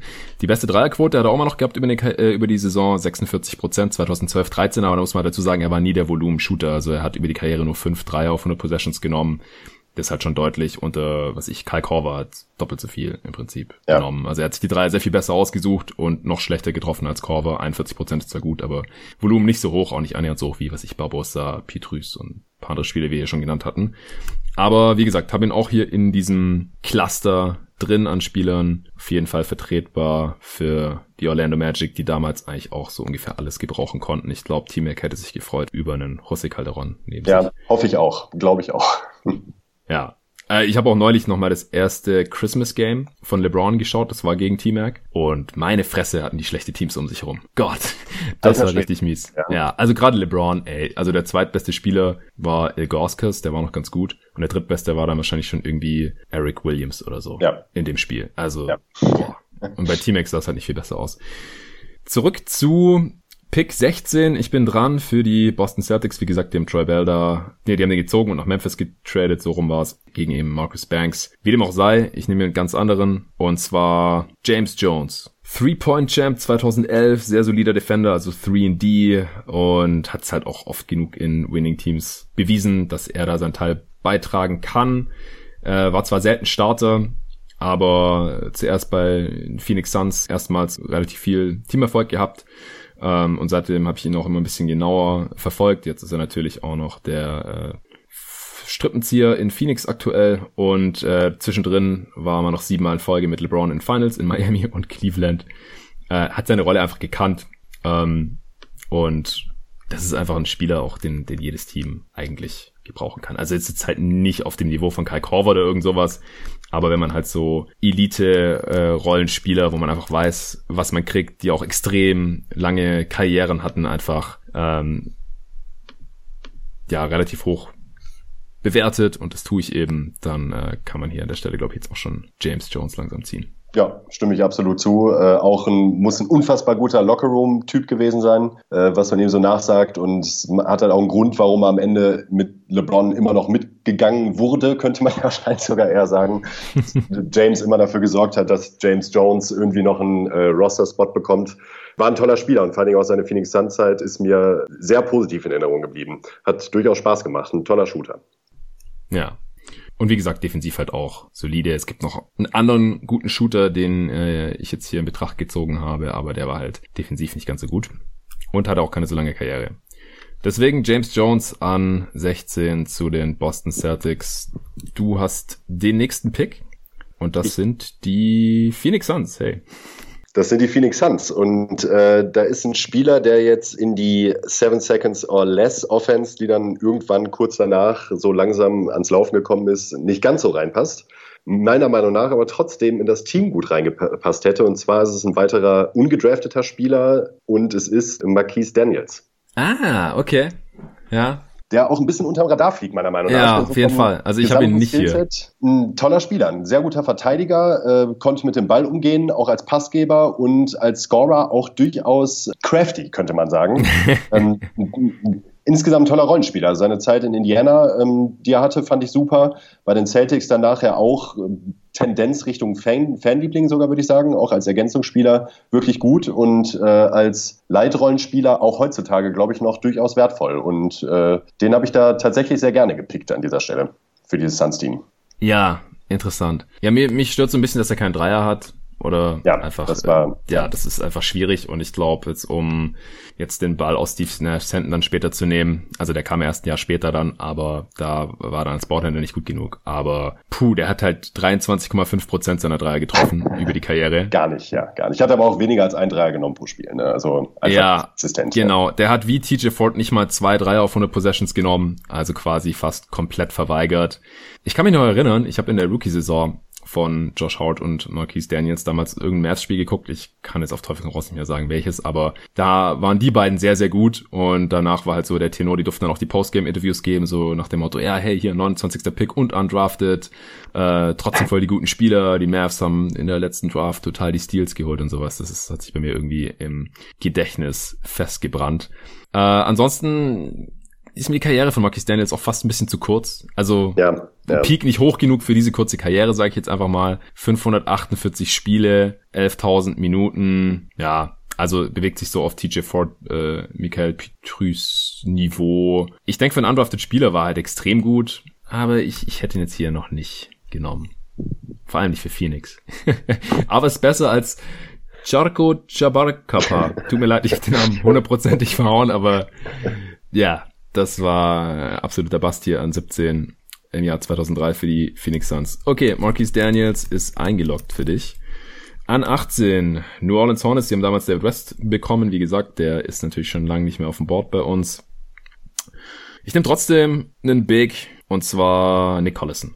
Ist äh, ich habe vorhin schon überlegt, ob ich ihn trotzdem an, an 14 dann zu den Sonics stecken soll. Hab ja, als doch, Fanliebling. Doch Petrus genommen. Genau, es ist der einzige Spieler dieser Draft, der äh, seine gesamte Karriere beim selben Team gespielt hat. Also nicht beim selben Team, sondern beim, bei derselben Franchise. Ja, gab natürlich den Umzug nach Oklahoma City, deswegen hat er irgendwann für die Thunder gespielt, nicht mehr für die Sonics, weil sie nicht mehr existiert haben. Aber gesamte Karriere bei derselben Franchise war äh, so eine Art Plus-Minus-Gott. Also Advanced Stats haben ihn geliebt. War eigentlich eher so der dritte Big bei Contendern. Also wir kommen jetzt schon langsam in Regionen, wo man nicht mehr unbedingt Starter bekommt oder Spieler bekommt, die bei guten Teams auf jeden Fall als Starter gesetzt sind. Aber hey, gute Rollenspieler, Rotationsspieler bei Contendern sind auch was wert. Hat so ein paar Ansätze von Shooting gezeigt, die heutzutage wahrscheinlich mehr gefördert werden würden. Ich kann mich auch noch erinnern, dass aus irgendeinem Grund äh, Aaron Iverson vor der Saison gesagt hat, er glaubt, dass Nick Collison Rookie of the Year wird. Äh, wurde er nicht. Aber er war auf jeden Fall ein, ein sehr, sehr solider Rollenspieler. Und deswegen nehme ich ihn hier für die Hornets. Ich denke auch, dass der neben Chris Paul ganz gut funktioniert hätte. Wahrscheinlich nicht so gut wie David West, aber ich mag Nick Collison eigentlich schon. Ja, ich kann ihn auch super leiden als Spielertyp. Äh, Galionsfigur und äh, absoluter Musterprofi auch, muss man sagen. Genau. Nur 177 Spiele gestartet von 910 in seiner Karriere, sehe ich gerade. Aber wie gesagt, ähm, hat auf jeden Fall auch seinen Wert und wie gesagt, so langsam gehen einem die Optionen aus hier auch. ja, einem gehen die Optionen aus, denn jetzt das Feld ist bei mir auch unfassbar eng beieinander gewesen. Also da ja hätte man für viele der Spieler durchaus Argumente finden können. Und ich habe dann mir die Teams auch nochmal angesehen und dachte dann, ja, passt der jetzt ein bisschen besser oder der ein bisschen besser, aber am Ende tut sich da nicht viel. Ich bin bei meinem Pick für die Utah Jazz bei äh, Udonis Haslam gelandet. Mm. Ja, okay.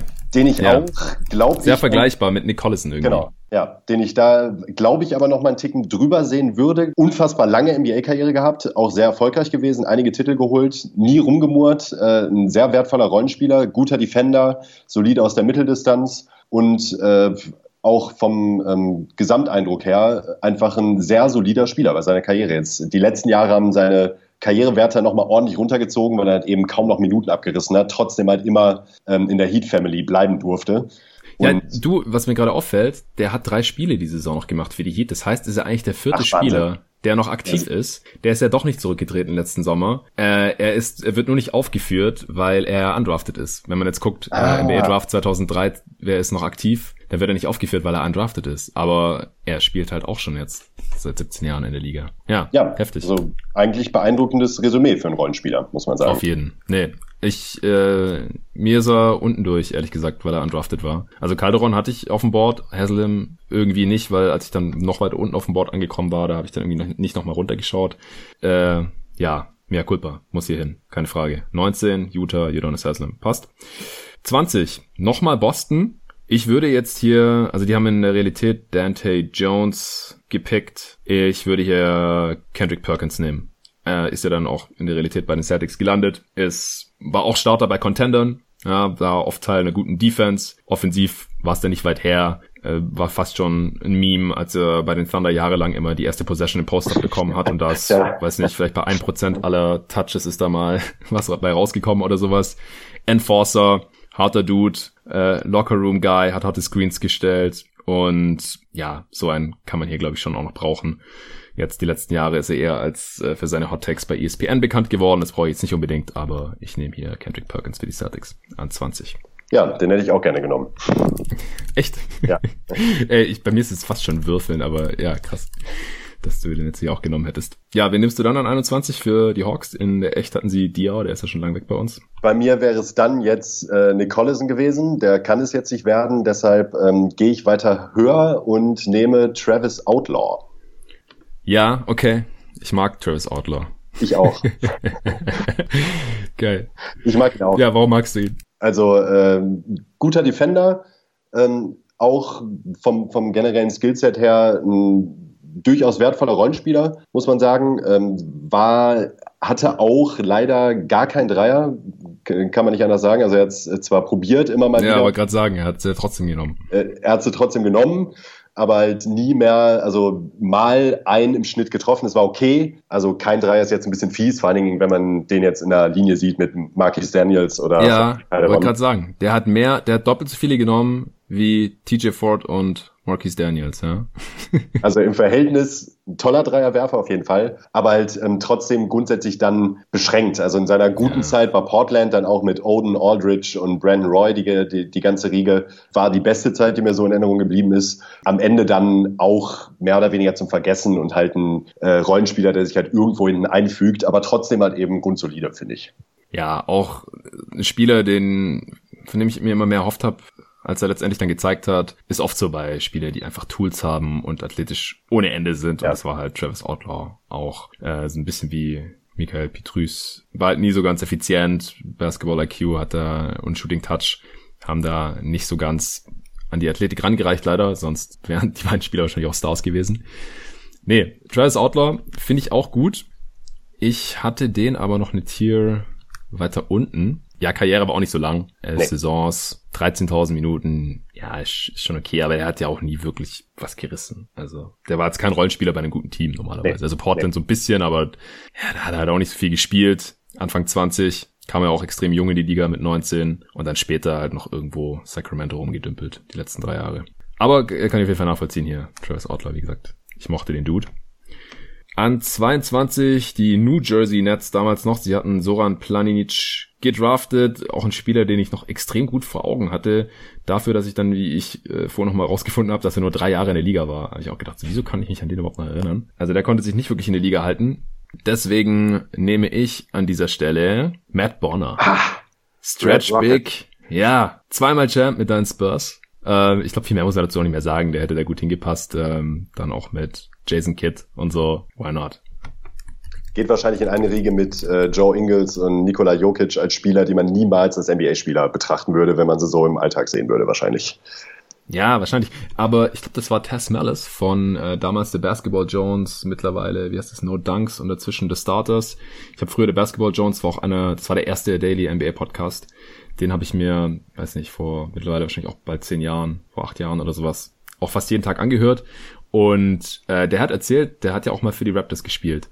Und irgendwie waren die dann mal mit Matt Bonner in, in der Halle und haben gezockt und, und der hat gemeint, ja, im Vergleich mit anderen NBA-Spielern sieht er vielleicht nicht aus wie ein NBA-Spieler, aber der hat hier halt alle so, so rangezockt und hat nur gestopft und war schneller als andere, alle anderen und sowas. Also, ich glaube, dass man das dann doch noch mal sehr stark unterschätzt. Und ja, shooten klar. konnte er auch noch. Ja, ja, das auf jeden Fall. Ja. 23, Portland, wen nimmst du? Kurz und schmerzlos. Ich, ich nehme Luke Rittenauer. Ja, der muss jetzt auch langsam mal weg. Ja, den hätte man auch vorher wahrscheinlich schon mal ziehen können. Äh, ist so ein bisschen Kirk Heinrich äh, light, äh, auch wenn das jetzt schwach anhört, weil Kirk Heinrich dann auch nur ein Rollenspieler war, aber auch ein mustergültiger Point Guard, hat seinen Job Dienst nach Vorschrift im positiven Sinne erfüllt und durchaus eine solide Karriere hingelegt. Ja, schon. Äh, ich hätte mir immer gewünscht, dass dann drei ein bisschen besser fällt, nicht mal 35 Prozent ja. über die Karriere. Äh, Defense auch nicht so gut wie von Kirk Heinrich, aber ja, auch ach, über 800 Spiele gemacht, ja, über 21.000 Minuten äh, in zwölf Jahren. Ja, ja, den, den kann man jetzt hier mal nehmen, auf jeden Fall. 24, die Lakers, die haben in der Realität Brian Cook genommen, das war auch so, ja, Stretch Big Prototype, aber den habe ich jetzt auch noch nicht in diesem Tier ich nehme als Backup für Shaq damals noch Sasa Pachulia. Mm. Geht so in die Kendrick Perkins Richtung, auch so ein Enforcer, natürlich auch kein Wurf. Ähm, war aber auch Starter bei einem Contender. In der Realität damals ist der bei den Magic gelandet. Der war nämlich auch in diesem relativ miesen Tracy McGrady-Team, was ich äh, vorhin schon erwähnt habe, damals gegen LeBron, da war auf einmal Sasa Pachulia dann als, als Rookie auf dem Platz. Da habe ich gedacht, ah, der hat mal Magic gespielt. Schon fast vergessen. Also ich glaube, dass er den Lakers jetzt mehr gebracht hätte als Brian Cook auf jeden Fall. Ja, bei mir wegen zwei Dingen im Kopf geblieben. Einmal wegen seiner grandios legendären äh, Hallenansprache für die Hawks, einmal in den Playoffs. Ich weiß nicht genau, was er Go to Game 7, baby! genau Game 7! genau die meine ich. Äh, das war das Positive und das Negative war halt äh, das Kawhi Leonard Fiasko. Ja. Ähm, deshalb bei mir auch deutlich zu tief angesetzt, muss ich ganz ehrlich sagen. Auch ja, sympathisch war das nicht, auf gar keinen Fall. Nee. Äh, grundsolider NBA-Center über seine Karrieren weg kann man auf, ohne Wenn und Aber an der Position auf jeden Fall ziehen. Aber bei mir absoluter Hassspieler, deshalb äh, konnte ich ihn da leider nicht ziehen. Hm. Ja, bei Matt Bonner wollte ich eigentlich noch sagen, 800 Spiele fast, 792. Mehr Minuten als Perkins, Cayman, James Jones, Travis Outlaw, Petrus und, und Howard. Also der hatte eine, eine sehr viel längere Karriere als äh, viele Spieler, die wir weit über ihn gepickt haben. Das war mir noch aufgefallen. Ja, aber hier, Pachulia geht zu den Lakers an 24. Ich würde sagen, wir machen jetzt einfach die äh, Runde noch voll bis 29, äh, Rapid Fire mäßig. Wen nimmst du an 25 zu den Detroit Pistons, die, wir erinnern uns, an zwei schon Dwayne Wade gepickt haben heute hier? Ich nehme äh, Steve Blake, mhm. ein NBA-Wandervogel, äh, hat überall seinen Dreier getroffen, ähm, teilweise tolle Szenen. Ich glaube, es war damals noch mit äh, Rodriguez und ähm, Rudi Fernandez zusammen bei den mm. Trailblazers, wo er auch so unfassbar tolle Alley-Oops geschmissen hat teilweise. Äh, und halt eben auch ein absoluter Musterprofi. Also einer der Wandervögel, ich weiß noch, bei meinem Besuch bei dir in Berlin mit vielen der anderen Go-To-Guys und anderen Leuten, ja. bei der auch eine Challenge, da mussten wir nämlich aufstellen, bei wie vielen Teams und bei welchen Teams Steve Blake gespielt hat. Das sind halt deutlich mehr, als man das in Erinnerung behalten hat. Das ist wirklich unfassbar. Er hat insgesamt bei drei, sechs, sieben, bei acht Teams gespielt. Ja, und, ich erinnere mich. Ja, äh, ich, bin, ich bin auf die meisten gekommen, das hat mich dann selber verwundert. Ja, das hat uns alle verwundert. Aber ja, grundsolider Point Guard. Ja, kann man hier nichts äh, gegen sagen. Ich habe noch einen Spieler definitiv über ihm auf dem Board, der ist bei mir, also Blake wäre jetzt bei mir auch erst im nächsten Tier gewesen. Und zwar Jason Capono. Ja. Three-Point-Champ 2007, 2008. Ich habe vorhin schon ihn erwähnt gehabt. Das war der andere sehr gute Shooter in dieser Draft, der aber halt defensiv ähm, ja nicht ganz so schnelle Füße hatte. Ich kann mich auch noch erinnern, damals nach der Draft hat sein Agent oder er selber, weiß ich nicht mehr, gesagt, äh, ja, wenn Capono Kaponovic heißen würde, dann wäre er äh, locker in der ersten Runde weggegangen. so leicht äh, angesäuert irgendwie. Wo ist denn der gedraftet worden? 31. 31, genau. Also ganz knapp zweite Runde. Und äh, klar, zweite Runde gibt's keinen garantierten Vertrag und so weiter. War Senior von UCLA, damals von den Cavs gedraftet. Und ähm, ich nehme jetzt hier aber an 26 zu den Minnesota Timberwolves. Die haben in der Realität ein Dirty EB gedraftet. Ich hatte ihn vorhin schon kurz erwähnt. Ich habe den dann bei NBA Live ein bisschen ausprobiert und dachte, äh, was kann der eigentlich? War nicht viel, deswegen hat er sich auch nicht lang in der Liga gehalten. Capono halt schon. Ist der letzte Spieler, den ich hier in dieser Gruppierung noch drin habe. Hat 509 Spiele gemacht in der NBA. Nicht mal 10.000 Minuten, also eher kurze Karriere. Ich glaube, es waren am Ende auch äh, Verletzungen. Also mit 30 hat er seine letzte Saison gespielt. Zweimal die beste Dreierquote der Liga auch gehabt, 51 Prozent und 48 Prozent 2007 und 2008, da wo er wie gesagt halt auch den Three-Point-Shootout gewonnen hat. Am All-Star Weekend über die Karriere 43 Prozent bei sechs Attempts auf 100 Possessions, also auch nicht annähernd so hohes Volumen wie jetzt Corver oder äh, auch Barbosa oder sowas. Aber auf jeden Fall ein, ein, Shooter, der wusste, wo der Korb hängt und der wahrscheinlich halt auch heutzutage sehr viel mehr Dreier einfach nehmen dürfte und würde. Ja, auf jeden Fall. Ja. 27 Memphis. Ja. In der Realität haben sie Perkins gedraftet und nach Boston getradet. Was machst du? Ich nehme äh, Carlos Delfino. Ah. Ein begnadeten Argentinier. Ja ähm, der durchaus ein guter Scorer war und auch äh, in der Hinsicht öfters mal was hat aufblitzen lassen. Da auch das große Problem, dass er eben eine extrem kurze NBA-Saison hatte, verhältnismäßig. Deshalb habe ich da Karriere, genau, ähm, NBA-Karriere hatte. Da habe ich auch mit einem anderen Spieler noch gerungen, den ich eigentlich davor hätte ziehen wollen, habe ich jetzt nicht gemacht. Ich bin jetzt bei Delfino gelandet. Äh, war ein solider Shooter, guter Scorer, generell ein guter Teamplayer, auch defensiv okay, zumindest streckenweise finde ich für die Position absolut okay. Ja, auf jeden Fall. Den habe ich jetzt auch in diesem Tier drin. Interessanterweise hat er 2008, 2009 äh, gar nicht in der NBA gespielt, sondern in Russland. Kam dann aber wieder bei den Bucks. Also ich fand ihn auch immer ganz gut. Also auch heutzutage so als solider Wing mit ein bisschen Playmaking, ein bisschen Shooting, jetzt auch defensiv kein Loch, äh, hätte der auch, glaube ich, noch mehr Wert als so damals halt vor zehn Jahren. Äh, ja, Karriere nicht so lang. Auch 507 Spiele, so fast wie Capono, aber ein bisschen mehr Minuten gespielt. Also durchaus solider Pick hier an der Stelle. Äh, eigentlich ist er an 25 zu den Pistons gegangen, da hast du jetzt Blake genommen. Also das nimmt sich hier jetzt auch nicht so viel. So, zwei Picks haben wir noch, ein Ich, ein Du, an 28 zu deinen San Antonio Spurs, die haben damals Barbosa gedraftet und zu den Suns geschickt. Nehme ich. Wen haben wir denn jetzt noch? Klau mir nicht meinen. Ah, ich habe keine Ahnung, wen du nimmst. Ich, ich habe so viele Spiele jetzt noch in diesem Tier drin. Luke Walton. Ah. Ist es Luke Walton? Ja, es ist Luke Walton. Okay, nice. Ich sag dir gleich mal noch, was alles meine Alternativen waren. Ich ausgerechnet Luke Walton. Der passt aber auch echt gut zu den Spurs, muss er sagen. Also, kann ganz gut passen, bisschen werfen. Ja, nicht so der athletischste. Zwei äh, Championships mit den mit den Lakers geholt, mit mit Kobe noch und dann noch eine als Coach mit den äh, Warriors. Nee, Luke Walton zu den Spurs. Was machst du an 29 zu den Mavs?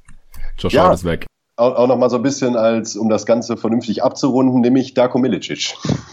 Das war meine andere Option. Ja, über den habe ich auch nachgedacht. Darko Milicic habe ich nachgedacht. Willie Green war noch eine Option. Äh, Keith Bogans, solider 3D-Spieler. Und, und Sascha pa sogar noch. Bitte? Äh, Hayes und Pavlovic hatte ich noch als Pavlovic habe ich auch noch, Hayes habe ich nicht, weil zu kurze Karriere. Ja, ja. Und Dante Jones hatte ich noch auf dem Zettel, ja. aber ja. Gut, ja, warum Milicic? Zweiter Pick in der Realität, jetzt an 29, warum nimmst du ihn? Ja, absoluter Hitzkopf. Äh, der hat ja auch teilweise für absolute Skandale gesorgt außerhalb seiner NBA-Karriere. Ja. Bei Euro-Turnieren und was hier alles dazugekommen ist. War aber am Ende dann halt tatsächlich doch ein durchaus solider NBA-Defensiv-Center, muss man eigentlich so sagen. Also ja solide, trifft es da eigentlich am besten, niemals gut und halt weit entfernt von, er ist natürlich ein riesiger Bust an zwei gewesen in dieser Draft, da sollte es keine zwei Meinungen zu geben, aber dann ganz am Ende der ersten Runde dann durchaus pickbar. Ja, denke ich auch. Also sein bestes Jahr war wahrscheinlich Minnesota 2010, 11, 24 Minuten im Schnitt. So viel hat er sonst nie gespielt. 69 Spiele, alle gestartet, äh, 9 Punkte, 5 Rebounds rund aufgelegt und zwei Blocks. Also war halt ja dann so ein, so ein physischer Defender-Dude. Dreier hat er nie genommen oder auch getroffen in der NBA. Er hat in seiner ganzen Karriere sechs Dreier genommen und keinen einzigen getroffen. Also die Shooting-Big-Geschichte hat sich überhaupt nicht bewahrheitet. 57 Prozent auch von der Freiwurflinie. Äh, vor ein paar Jahren gab es ein ganz geiles Piece. Ähm, ich kann es war ESPN, glaube ich. Äh, da, da hat man ihn besucht auf seiner Farm in Serbien. Und der ist jetzt irgendwie, ich glaube, Apfelbaumplantage oder sowas. Und der lässt sich dann ganz gut gehen und findet seine NBA-Karriere einfach ganz witzig. Ich meine, er hat ja auch genug Millionen verdient. Ja. Ich glaube, er nimmt es eher mit Humor, dass er damals an zwei gepickt wurde. Dafür konnte er ja auch nichts. Hat 52 Millionen, 300.000 Dollar verdient in der NBA. Ja. Davon kann man sich mal eine Apfelbaumfarm leisten, ne? Oder zwei. Oder zwei. genau. Karriereoffensivrating von 94. Ja? Also nicht mal das Doppelte von seinen 52 Millionen, die er verdient hat, wenn man so will. Sechs Punkte und vier Rebounds über die Karriere. Aber ja, ich denke auch, also ein solider Defensivbig von der Bank an 29, wenn man den irgendwie unter Kontrolle bekommt, dann äh, kann man den hier schon noch picken. Ich habe auch drüber nachgedacht.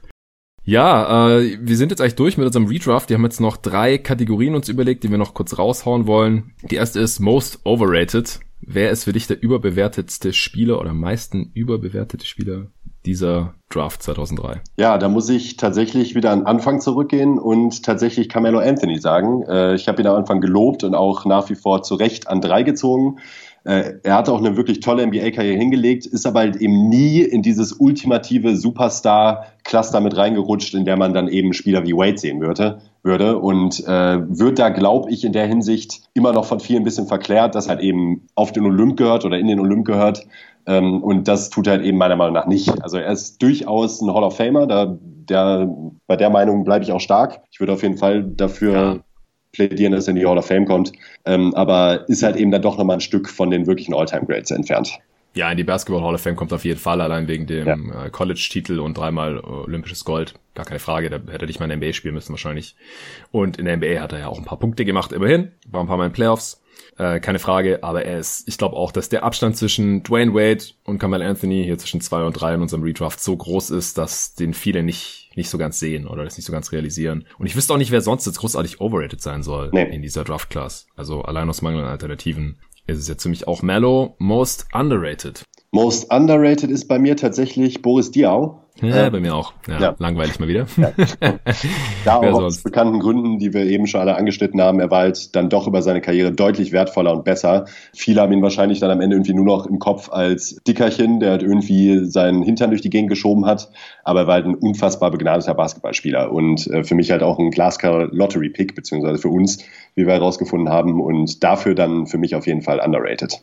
Ja, denke auch. Und Honorable Mentions, vielleicht noch Spiel, wo ich nachgedacht habe, Chris Bosch. Ja. Wie gesagt, wenn die Karriere ein bisschen anders verlaufen wäre, wäre er wahrscheinlich auf drei hier. Es war bei mir jetzt, oder bei uns beiden ja schon sehr knapp. Äh, Kyle Korver, jetzt hier an acht. Hätten vielleicht auch nicht alle gehabt. Kirk Heinrich an neun. Ähm, ja, das sind schon Spieler, die bei 400 im Radar sind. Gut, dann Spieler, den man immer noch nicht aufgegeben hat. Ja, das äh, habe ich auch eben schon mal kurz angedeutet, ist bei mir dann tatsächlich Josh Howard, bei dem ich mir doch immer noch mal diesen Einsprung mehr erhofft habe, als er den dann wirklich zeigen konnte. Vor allen Dingen halt eben festzumachen an dem Wurf, weil ich immer dachte, eigentlich ja, irgendwie kann er doch den Dreier, aber konnte dann halt leider doch mhm. nie. Und ich halt doch gehofft hatte, dass vielleicht irgendwann den Sprung macht zu einer veritablen zweiten Scoring-Option für einen echten Contender. Und das hat halt dann leider doch nie so ganz geschafft. Deshalb ist der Pick für mich dann auch relativ klar. Ja, äh, ich konnte mich nicht entscheiden zwischen Travis Outlaw und Michael Pietrus. Ich habe es ja vorhin schon anklingen lassen. Äh, beide Spieler, wo ich mir mal mehr vorstellen konnte, mehr erhofft habe auch. Und es kam einfach nicht seit ihrer Karriere. Ich habe einfach auch so einen Softspot für überathletische Spieler, die im Kopf nicht so ganz hinterherkommen irgendwie. Nee, ähm, hat auf jeden Fall richtig Bock gemacht. Vielen Dank dir, Nico. War jetzt auch echt cool, nochmal so die Karrieren von diesen ganzen Spielern Revue passieren zu lassen, wo wir doch wirklich die gesamte Karriere verfolgt haben. Also Redraft 96 oder 2000 oder was weiß ich, wäre vielleicht auch witzig, aber da habe ich einfach die ersten paar Jahre verpasst. Kann man natürlich alles nacharbeiten und so. Aber das war echt ein schöner Trip down Memory Lane. Ja, auf jeden Fall. Ja, also gebt uns gerne Feedback, wie ihr dieses Format fandet, ob ihr Bock habt auf weitere Redrafts, dann ab 2004 natürlich, wie gesagt, früher macht nicht so viel Sinn und es gibt halt noch 15 weitere Jahrgänge, wo man das erstmal machen kann. Klar, die letzten paar Jahre ergibt so nicht so viel Sinn und da gibt's ja auch ein ähnliches Format, das ist äh, immer die jeweilige Abrechnung mit der NBA Draft von vor vier Jahren. Das mache ich ja traditionell mit dem Tobias Berger, weil der immer die Draft Rankings verantworten muss, die wir auf GoToGuys.de jedes Jahr rausbringen seit 2011 und dann schauen wir halt nach vier Jahren da immer drauf und gucken, hey, wie sieht's eigentlich aus mit den ganzen Rankings? Die Spiele haben die sich jetzt wirklich so entwickelt nach vier Jahren. Und das gibt's, wie gesagt, für die Drafts 2011, 12, 13, 14 und letztes Jahr 2015. Da kam bei jeden Tag NBA, die davor kam immer bei GoToGuys Wired. Aber äh, wie gesagt, 2011 ist jetzt halt auch schon neun Jahre her. Da könnte man auch mal langsam mal redraften, denke ich mal und für die Drafts zwischen 2003 und 2010 wahrscheinlich auch. Also Stoff gibt's genug, neben den ganzen Preview-Reviews, die hier laufen und andere Formate, die es noch gibt, die man machen könnte, halt auch diese Redrafts jetzt. Also, wenn es euch gefallen hat, dann gebt mir Bescheid, entweder unter jeden Tag NBA auf Twitter oder jeden Tag NBA at gmail.com oder auf Instagram, auch jeden Tag NBA natürlich, oder dem Nico könnt ihr natürlich auch was da lassen, der ist auch auf Twitter unterwegs unter at Nico G unterstrich. Ist es immer noch GTG? Ist es immer noch, ja. Du bleibst, du bleibst GTG treu, obwohl du nicht mehr aktiv für uns arbeitest. Aber du bist hier noch im Pod dabei als äh, regelmäßiger Gast. Und es war mir wie immer eine Freude. Ja, mir auch. Dann bis zum nächsten Mal.